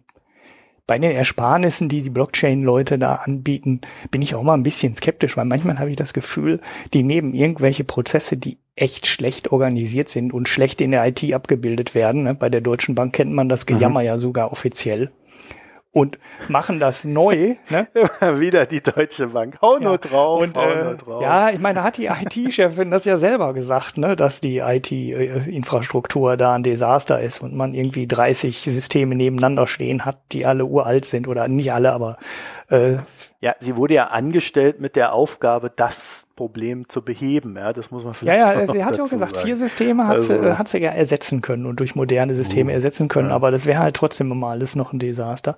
Da weiß man ja, dass das, äh, dass da sehr viele Schnittstellen überflüssig sind und dass man die ganzen Sachen mal ganz neu, neu aufsetzen sollte. Und da frage ich mich immer, wenn die so Prozesse jetzt analysieren und diese Startups hinkommen und sagen, das können wir 80 Prozent billiger machen, dann frage ich mich immer, gehen die von einem modernen, guten Prozess aus? Rechnen die von da aus die 80 Prozent Ersparnis? Oder gehen die von den real existierenden, teilweise echt schlimmen Prozessen aus und rechnen von da aus 80 Prozent Ersparnis aus? Ich schätze mal eher. Also Bain letzteres. Ja, genau. Also Bain äh, wird sicherlich, weil es ja auch eine Studie für Banken war, äh, sagen, also das hier ist für euch Ne, genau, quasi. die sind ja Beratungsunternehmen, die müssen ja immer möglichst große ja. Kostenersparnisse versprechen, um ihre teuren Berater äh, rechnen zu können, dass die gar nicht teuer sind. Naja, aber zumindest inhaltlich ist das so eine Studie, wo ich halt einfach sagen muss, ja, finde ich mhm. super. Also äh, da hat mal jemand sich hingesetzt und drüber nachgedacht, wie das denn in der Zukunft aussehen könnte. Und auch die Idee, dass das Transaktionsbanking dann halt auch äh, entsprechend ausgeweitet werden kann und sollte, kann ich absolut nachvollziehen, jetzt auch aus meiner persönlichen Praxis heraus. Mhm. So, und dann hast du noch eine schöne Zahl hier unten reingeschmissen. ja, die Commerzbank habe ich heute, ich glaube, es stand auch im Finanzszene äh, ja, ja, Newsletter. Ich bin mir nicht ganz sicher. Ich glaube, da stand es, ne, dass die Commerzbank eben äh, 20 Leute haben soll, die Blockchain-Projekte macht was Finanzszene dann äh, dazu meinte, äh, okay, hört sich nicht viel an, aber so wie man so aus der Branche hört, soll es wohl vergleichsweise viel sein. Ne? Also, also ich fand die Zahl jetzt so intuitiv auch sehr hoch. Da hätte ich denen nicht zugetraut. Ehrlich? Bei Ja. einer Bank, die ein paar tausend Angestellte hat, haben die nur 20 Leute, die sich um das heiße. Ja, die testen damit erst rum. Ja, das ist so. Ja, aber da sind doch, also wenn du jetzt nach Amsterdam gehst, du gehst in eine Stadt und sagst dann, äh, fragst dann mal bei Venture Kapitalisten rum, sag mal, wie viele äh, Blockchain-Startups habt ihr schon finanziert? Mehr Und als wie viele 20. Mitarbeiter haben die? Dann kommen die natürlich auf eine viel höhere Zahl als 20. Also äh, dann ist, siehst du doch schon allein ähm, an der Anzahl der Leute, die sich um die Themen kümmern, dass die Deutsche Bank, dass dann, wie gesagt, eine, eine Bank, die vergleichsweise viele Leute in dem Bereich haben soll, ähm, äh, doch personell total unterlegen ist. Also da findest du doch in Frankfurt wahrscheinlich die zehnfache Zahl, ohne mit der Wimper zu zuckern, zu zucken, an Mitarbeitern in irgendwelchen äh, Startups, die irgendwas mit Blockchain machen. Hm. Und dann, ne, also das, mit 20 Leuten Ja, es ist halt, es ist halt eine Bank, äh, wie du ja selber schon gesagt hast, ja, die Commerzbank, und äh, sie haben halt ein anderes Geschäft. Ja, da sagen wir Mhm. natürlich, Mensch, ihr müsst mal ein bisschen weitblickender arbeiten und so weiter. Aber das ist halt dann schon innovativ, wenn wenn es so Mhm. viele sind. Naja, gut, man wird sehen, wie sich das entwickelt, aber aus der Geschichte raus habe ich wenig Hoffnung für die Banken. Vielleicht, äh, äh, vielleicht ist diese Zahl von 20 auch einfach nicht treffend, weil die Banken ja auch hingegangen sind und viel über so Inkubatoren und Beteiligungen machen, ne? dass sie sich halt an Startups eher beteiligen, als das alles selber machen zu wollen. Vielleicht sind sie dann im Ökosystem doch mehr drin, als jetzt diese Zahl von 20 aussagen mag. Ja, okay. Also jetzt haben wir noch äh, einen Nachklapp äh, von mir und wir haben noch ein Thema von mir. Jetzt ist die Frage an dich, Ulrich. Nimmst du dir noch die Zeit oder wollen wir Wie, wie weit sind wir denn? eins, Also ein kleines Thema, 1,15 den Amazon-Nachklapp können wir noch machen, ne? Oder? 1,15 haben wir jetzt so drin. Ja. Ja, nee, dann lass uns Gesellschaftsteil machen. Ich muss auch gleich. So ganz so viel Zeit habe ich auch nicht mehr. Gut, okay. Dann, äh, ja. Äh, also nicht Amazon noch? Ja? Ja, wenn das kurz ist, wenn es fünf Minuten, dann sage ich auch nichts dazu. Okay. Nein, ich habe, äh, ich, ich, du weißt ja, ich habe ja Urlaub äh, in den USA gemacht, in Kalifornien und in Kalifornien gehe ich immer, wenn ich dann da bin, äh, im Whole Foods einkaufen. Und du erinnerst dich, Whole Foods wurde von Amazon übernommen. Da habe ich mir gedacht, Mhm. gucke ich mir halt mal an, was die da so treiben. Ne? Äh, und äh, das erste, was mir dann aufgefallen ist, steht so eine Amazon Packstation drin. Ja, ja, ja, ja, ja.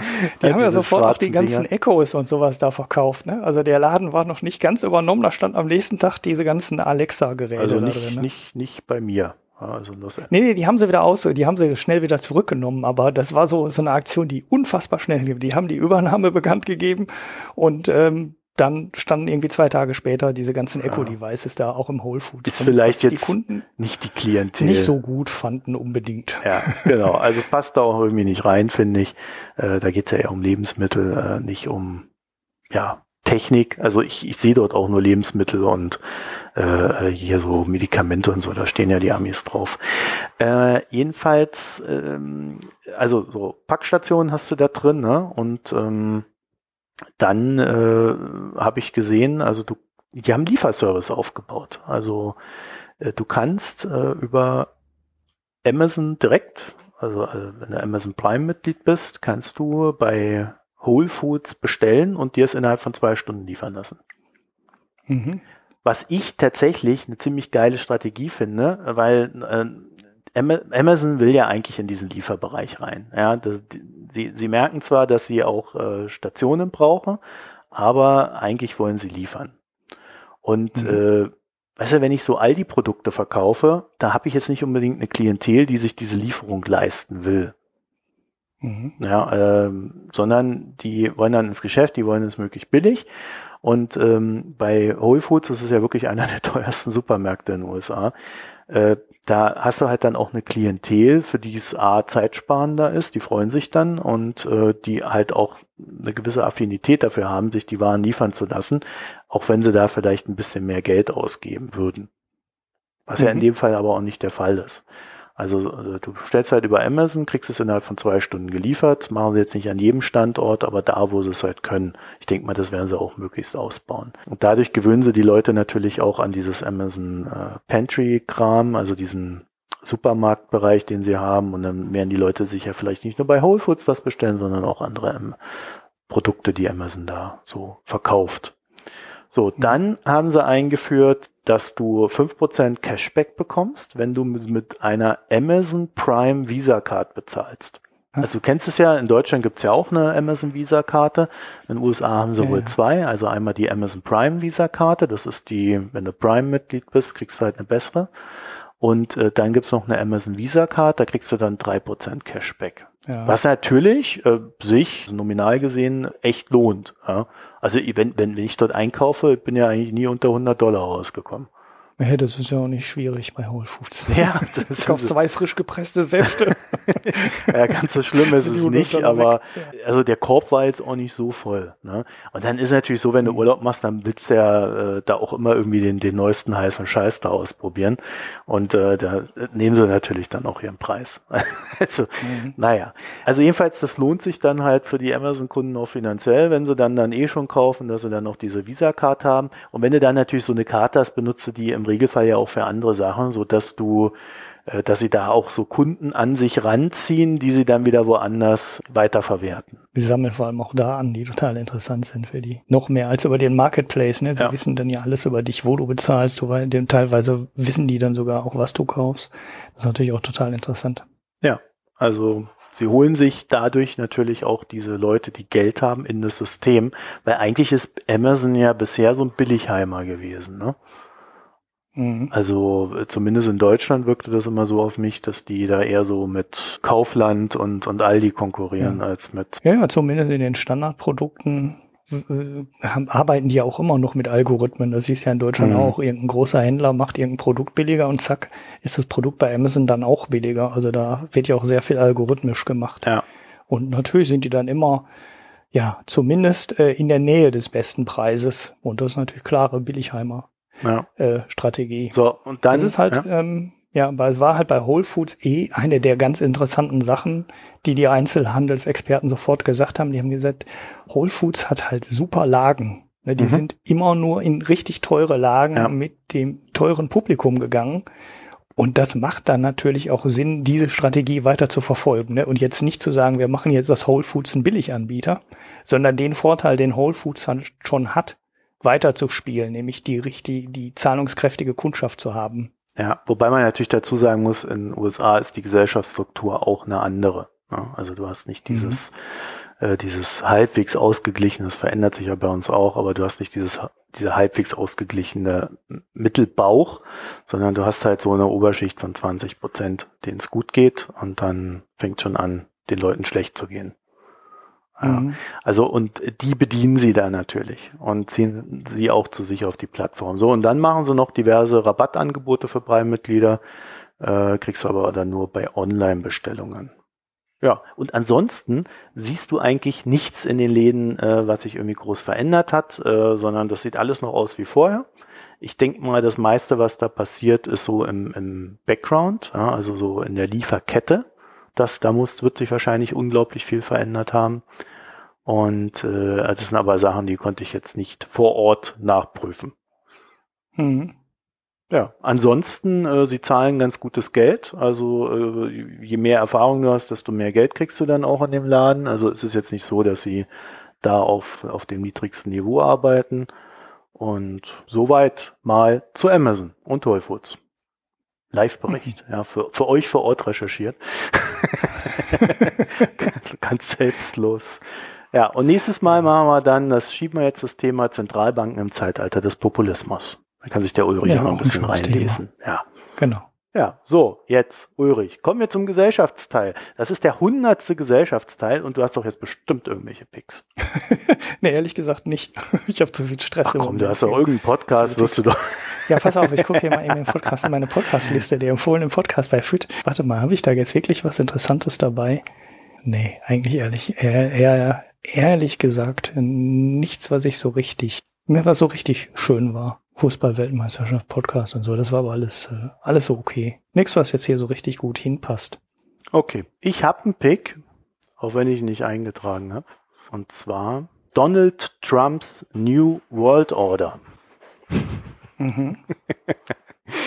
Und zwar geht's da um Donald Trump, Israel, Iran, Palästina und die Jahre nach Obama. Und Das ist äh, so einer der faszinierendsten Artikel, die ich in den letzten Wochen gelesen habe.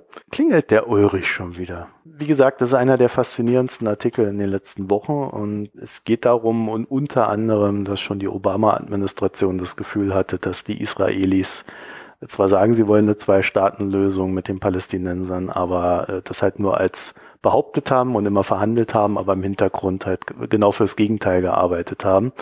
Äh, und das Ganze setzt sich dann halt mit Donald Trump fort und es wird sehr intensiv und, und auch detailliert beschrieben, äh, wie so die Beziehung zwischen Donald Trump und Israel ist und wie man sich da so zusammengefunden hat, wer da so im Hintergrund wirkt und so weiter.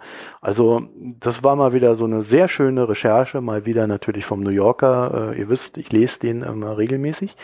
Und ähm, ja, äh, ich empfehle jedem, das zu lesen, vielleicht auch vorurteilsfrei zu lesen, weil es waren doch wirklich sehr viele interessante Informationen dabei, die ich jetzt noch so gar nicht kannte. Aber wie immer sehr lang, 40 Seiten ausgedruckt. Boah, ja, ist ja fast so lang wie der äh, Sackman Steuerartikel. Okay, der dürfte ein bisschen dichter bedruckt sein, aber trotzdem ja. heftig für einen Zeitschriftenartikel. Ja, tut mir leid, aber äh, ja, so ist es halt. Kann ja auch nicht nichts hm. ändern, aber ich habe es äh, teilweise mit großer Faszination gelesen. Deswegen habe ich es dann euch auch reingeschmissen. Die meisten Artikel erwähne ich ja, ja gar nicht, weil die nicht so gut sind. Hm. Oder nicht äh, explizit so interessant. Jo. Dann Ulrich? Kein Wein heute. Kein Wein heute, sondern Bier. Nur Bier. Ich möchte, bevor du dein Bier erläuterst, ich habe äh, aus Berlin eine Bierlieferung bekommen. Drei Dosen Bier. Ich weiß bloß nicht von wem. also, vielleicht möchte sich der edle Spender noch melden. Ich habe aber auch noch kein Bier getrunken. Also ich werde jetzt heute mit meinen alten Bieren weitermachen. Äh, es ist jedenfalls angekommen. Vielen Dank dafür. Ulrich, fang du an. Ich fange an. Ich habe auch noch einige Hörerbiere im Kühlschrank äh, liegen. Da weiß ich teilweise auch nicht mehr, von wem die sind. Äh, ähm, ja, ich, ne? Aber ich habe eins mir selber gekauft dieses Mal. Und zwar ein Eihinger ähm, Jahrhundertbier. Boah, Hört sich an. Ja ne, habe ich auch direkt gesagt, boah, das muss ich direkt mitnehmen. Vor allen Dingen jetzt schon, ne? Jahre. So am, am Anfang des Jahrhunderts gibt schon das Jahrhundertbier. Ja, ja, da habe ich auch gedacht, boah, das ist total rar und so. Ähm, habe mal gedacht, na, so ein bayerisches Bier, Export, ähm, ist ja schon, finde ich ja doch oft sehr lecker. Und ja, hab mir das gekauft, hab dann bei der Recherche im Internet festgestellt, ja, das wird irgendwie schon seit 20 Jahren regelmäßig gebraut und mit Jahrhundertbier bin ich wieder auf so einen plumpen Marketing-Trick reingefallen. Aber es war, es hat mir ganz gut geschmeckt. Das ähm, ist halt ein Export, also das heißt nicht so stark gehopft wie die, äh, wie ein Pilz oder, oder schon gar nicht, im Gegensatz zu so einem IPA quasi gar nicht gehopft. Also so schlappe Seppel Richtung, ein süffiges Süffig äh, kann man sehr gut trinken, ist ein Ticken aromatischer und auch herber als das schlappe Seppel. Hat äh, dann, ne, ohne dass ich, es stand glaube ich echt nicht auf der Flasche drauf, zumindest habe ich es nicht gesehen, als ich es mitgenommen habe im Getränkemarkt, äh, einen World Beer Award 2017 gewonnen und zwar in der Kategorie German Bronze Lager Dortmunder, was ich dann ganz witziger, witzig fand, äh, dass da ähm, so ein Bier, was ich jetzt echt in Bayern verorte, eigentlich ja mal das Dortmunder Bier war, bevor Dortmund, also Dortmund ist ja eigentlich fast gar kein Bierstandort mehr, aber war eine Zeit lang der größte Bierbrauort in Deutschland. Und damals war es auch Exportbier, so in den 50er Jahren, was in Dortmund meistens gebraut wurde. In diesem Award steht das dann auch äh, immer noch drin, obwohl es hier jetzt eigentlich Exportbier fast im Ruhrgebiet gar nicht mehr geht. Hier wird überwiegend Pilz getrunken. Ja, und das hat mir echt gut geschmeckt. Also es, ähm, wem so ein schlappe Seppel zu, wie soll ich sagen, langweilig ist, weil es halt äh, sehr schwach gehopft ist, der die Richtung aber okay findet, also diese süffigen Biere, dem würde ich das mal empfehlen. So, wenn ich jetzt einem schlappe Seppel neun von zehn Punkten gebe, würde ich dem acht, achteinhalb geben. Also das war echt äh, sehr angenehm. Hat mir Spaß gemacht, das Bier. Okay. Das war ja recht zügig heute bei dir. Ja, ja, äh, die, die Kirche läutet jetzt auch, ne? Wisst ihr wieder, wie spät wir haben? 19 Uhr, ne? Ich, ich stelle mich jetzt schon mal auf Mute, während der Marco jetzt spricht, damit er nicht alles wegschneiden muss. Ach, du kannst die Kirche ruhig läuten lassen, die stört ja nicht weiter. Ja, ich habe ein Bier aus meinem Urlaub von dieser Liste. Und zwar ein White Pixie. Hm. Was ist denn? Pixie ist doch irgendein Zaubertier. Ja, ne? ja, ja, also es ist White Wheat Ale mit Pixie, Tangerine, Zest and Blossoms. Also da musste ich auch echt nachschlagen. Also das soll wohl heißen sowas wie elfenrote Gewürze mit äh, Blüten. Hm, okay. Das hört sich ja fast schon nach so einem Einhornbier an. Ja, irgendwie so in die Richtung. irgendwie so in die Richtung. Den, Es ist, den Konsumenten verzaubert. dafür, dass es so toll klingt, muss ich sagen, war es der dann doch recht unspektakulär. Also es war, war okay im Sinne von, man, man hat es gern getrunken oder ich habe es gern getrunken. Äh, es hatte auch eine gewisse Süffigkeit und es hat jetzt auch nicht irgendwie wehgetan oder so, aber ja, weißt du, wenn ich das dann so lese, dann, dann habe ich irgendwie schon so einen, so einen Elfenwald vor mir, ne, und äh, erwarte, bezaubert zu werden und ja, dann, äh, dann kommt halt so eine leichte Enttäuschung rein und dadurch schmeckt dann das Bier vielleicht auch schlechter, als, äh, als es schmeckt. Weißt du, wie ich meine? Das, äh, Ja, manchmal darf man im Marketing nicht zu viel versprechen. Ne? ja, Also, ja, ja, Ja. ne? ja, also Das ist dann vielleicht auch besser, wenn da, aha gut, ich bin ja auf das Jahrhundertbier auch reingefallen. Äh, war dann ja auch ein okayes Bier, aber auch ein gutes Bier, ne? Aber vielleicht muss man dann im Geschäft, um den Spontankäufer zu kriegen, ist es wahrscheinlich trotzdem toll, irgendwie ein schönes Etikett zu haben und da irgendwas mit Elfen. Ja, aber wenn mir jetzt einer da entgegenschreibt, Jahrhundertbier, also da bin ich ja sofort misstrauisch, ne? Weil nachdem die mir dann dieses Double Date da angedreht hatten, was ich als äh, das nahezu äh, beste Bier meines Lebens empfand, war ich ja dann schon von dem White Pixie so ein bisschen enttäuscht. Hm. Ich habe übrigens so ein Dattelbier in Deutschland gefunden. Ne? Ich habe natürlich sofort Oh. angefangen zu googeln. Und? Aber äh, hab's mir noch nicht bestellt. Ja, also Äh. ist ja vielleicht auch eine Hörerinnenaufgabe, ne? Ja, es kam irgendwo aus Süddeutschland, wenn ich es richtig im Kopf Nein, ich meine so, wenn sowas. ihr mal ein Dattelbier entdeckt, trinkt es, Mhm. äh, nehmt eine Flasche für Ulrich mit und schickt uns, wie ihr es empfindet. Und dann machen wir den Abgleich mit Ulrich. Ja, es hieß ja irgendwie irgendwas mit Pharao hatte das, glaube ich. Was? Pharao Dattelbier? Ja, ja, irgendwie so in die Richtung ging das. Ja, ich hab's jetzt nicht mehr, hab's nicht mehr rausgesucht und auch nicht bestellt. Aber äh, ja, es gibt wohl auch jemand, der Hier, in mit dem. Dattelbier zum Tutanchamun. Sogar die FAZ Aha. hat darüber geschrieben. oh. Pharaonenbier. Ja, Pharaonenbier, so genau war das. Genau so hieß das. Ja. Ja. Also Kleine? Schweizer. Bierbrauer wehren sich mit neuen Sorten gegen die Globalisierung. Ah, ein Schweizer Bier Da ist ja wieder alles mit dabei, ne? Das Anti-Globalisierungsbier aus der Schweiz mit orientalischen mit Datteln. einheimischen Datteln. ja, die Schweizer sind schon ein sonderbares Volk manchmal. Aber, ähm, wie heißt das? Tut Anch Üli. Was heißt denn Üli? Der, das ist wahrscheinlich so ein, so ein Scherz, ne? So ein, so ein Schweizer Ja. Scherz. Naja, also gut. Äh, also da bin ich mal gespannt, wenn du das irgendwo für dich auftreiben kannst. Ja, ich schau mal. Hörerinnenaufgabe hast du doch gerade schon gesagt. Ja, ja, naja, vielleicht äh, hier Nofretetes Tradition gibt's auch im Bier. Der antike Klassiker. Was ist Da ist auch da drin. Mit Warte. Eselsmilch oder was?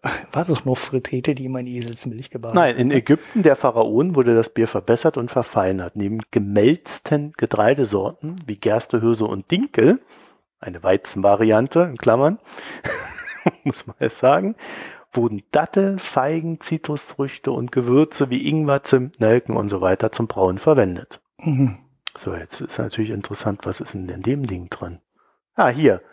Äh, Wasser, Gerstenmalz, Braunzucker, äh, Brauzucker, Entschuldigung, Hopfen, Hefe, Feigen, Dattel, Gewürze, Kräuter. Ist das noch ein Bier?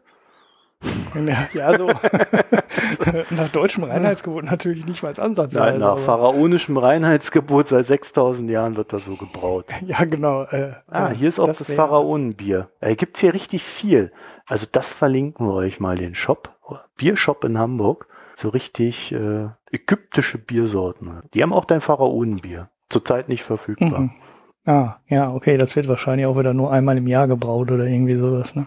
Kann Ja. man nicht vorstellen, dass es jemand sowas regelmäßig brauen und verkaufen kann. Das ist ja dann auch eine Aufgabe, das loszuwerden, wenn du das in größeren Mengen brauchst. so ein exotisches Bier. Also äh, das, das, was ich vorgelesen habe, ich will verlinken es doch nicht, da gibt es nur zwei Biere. Äh, das ist Nofretetes Tradition und äh, das andere, was du hast, ist Pharaonenbier.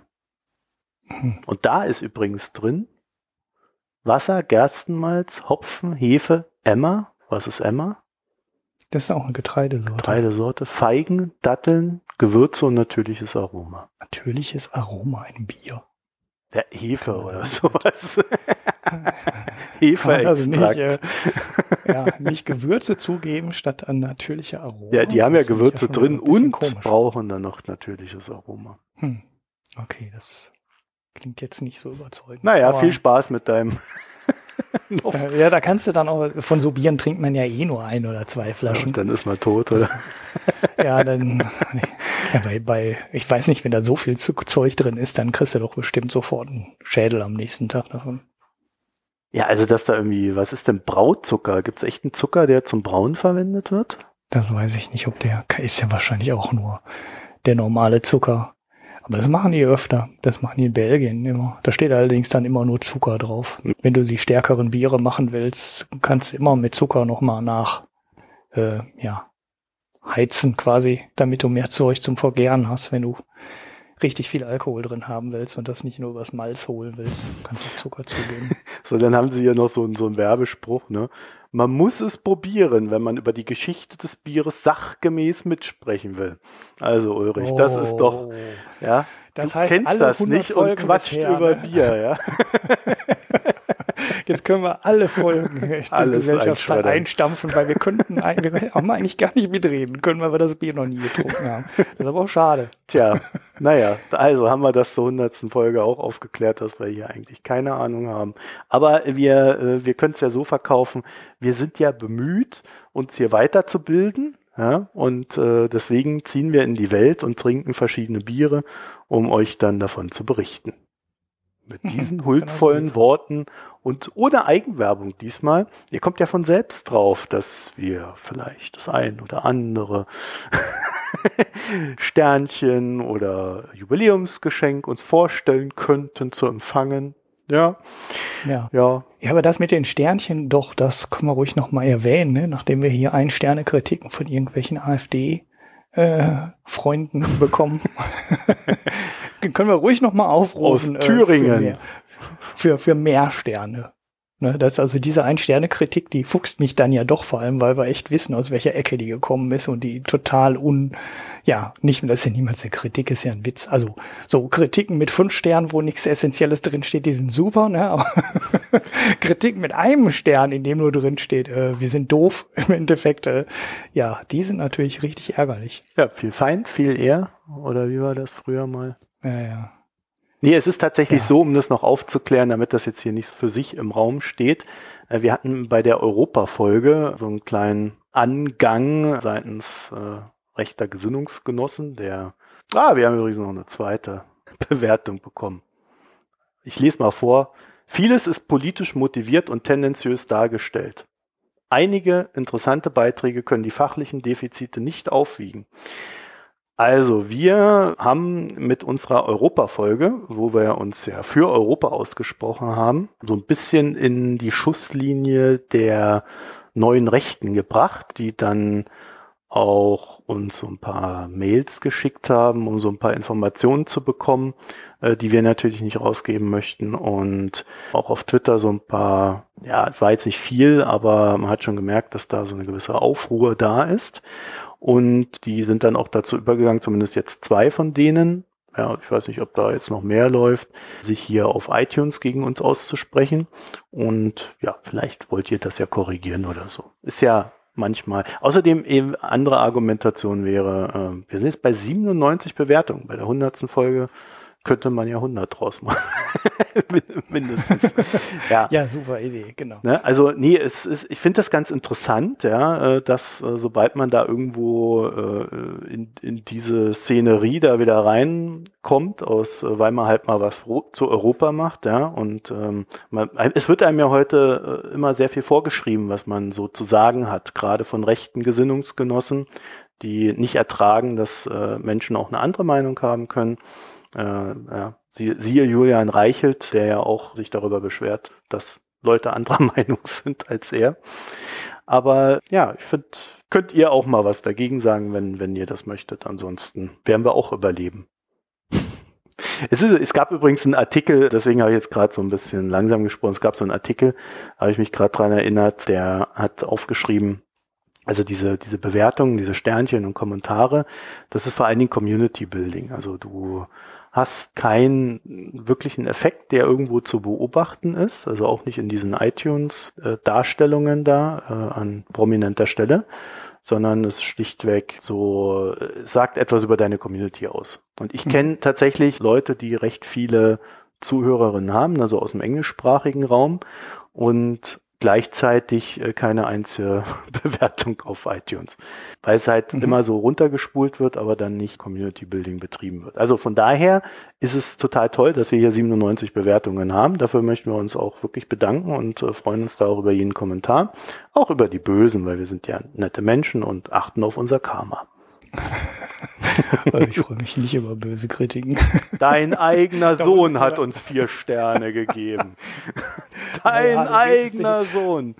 Der redet sich ja jetzt mit komischen Sachen raus. Ich konnte das nicht mehr korrigieren und so weiter. Nee, er hat's ja korrigiert, ja. von fünf auf vier Sterne. Ja, das, das behauptet er, hätte er nicht gemacht. Ja. Das wäre passiert. Naja, ja. ich weiß es nicht. Ich kann es auch ehrlich gesagt, also ich meine, danke auch von mir für die 97 Kritiken bei 100 äh, Folgen. Weil wenn ich so überlege, wie viele äh, iTunes-Bewertungen äh, ich bisher hinterlassen habe, komme ich äh, definitiv nicht auf so eine Quote. Ja. ja.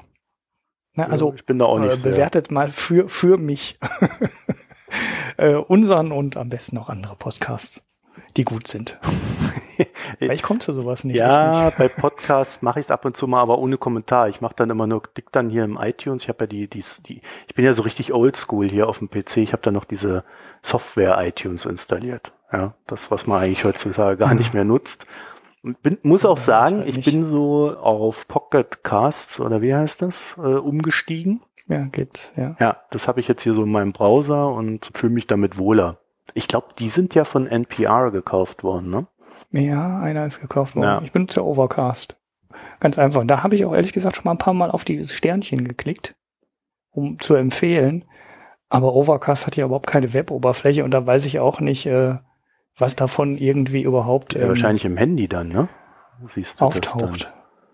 Ja, aber du siehst, ja, aber du siehst es nicht, ne? Also du kannst wirklich nur auf den Stern klicken und eine Folge empfehlen, aber du siehst nirgendwo, wer wie viel Sterne gekriegt hat oder oder ich habe nicht hm. richtig hm. hingeguckt. Da macht es ja ich irgendwie glaub, auch so keinen sehr, Sinn. Sehr. Ne?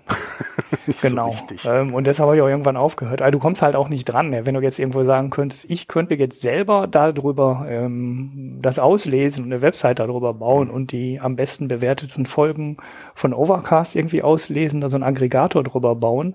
Aber ich glaube, an die ganzen Sachen kommst du auch nicht dran. Und dann gibst du so Bewertungen in so ein schwarzes Loch rein und dann habe ich halt auch aufgehört damit. Das, das ist, ist, ja halt lustig. Auch, ne? Ja, ich bin da jetzt gerade drin. Ich habe das hier mal kurz installiert. Da siehst du ja tatsächlich nichts zu diesen Sternen. Was soll denn das? Mhm. Genau.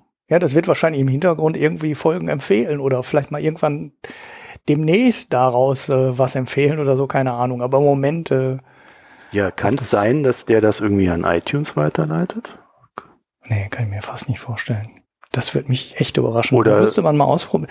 Nee, du bewertest ja drin ja auch Folgen. Das ist was anderes als den Feed zu bewerten. Ja, also wie ich es verstehe, gibst du wirklich der Folge einen Stern und nicht äh, dem Feed. Aber du weißt dann, ach so, vielleicht macht er dann so irgendwie seine Smart Playlists draus oder irgendwie sowas. Ja, genau, ja. aber die, die kenne ich halt auch nicht. Also ja. wüsste ich halt auch nicht, dass die gibt. Vielleicht wird da mal irgendwann ein Feature, Feature für die Abonnenten raus. Man kann das ja auch kaufen und bekommt es dann werbefrei ich glaube, für einen Dollar im Monat oder sowas. Ähm, und ja, vielleicht gibt's dann irgendwann auch so ein Zusatzfeature, empfohlene Folgen.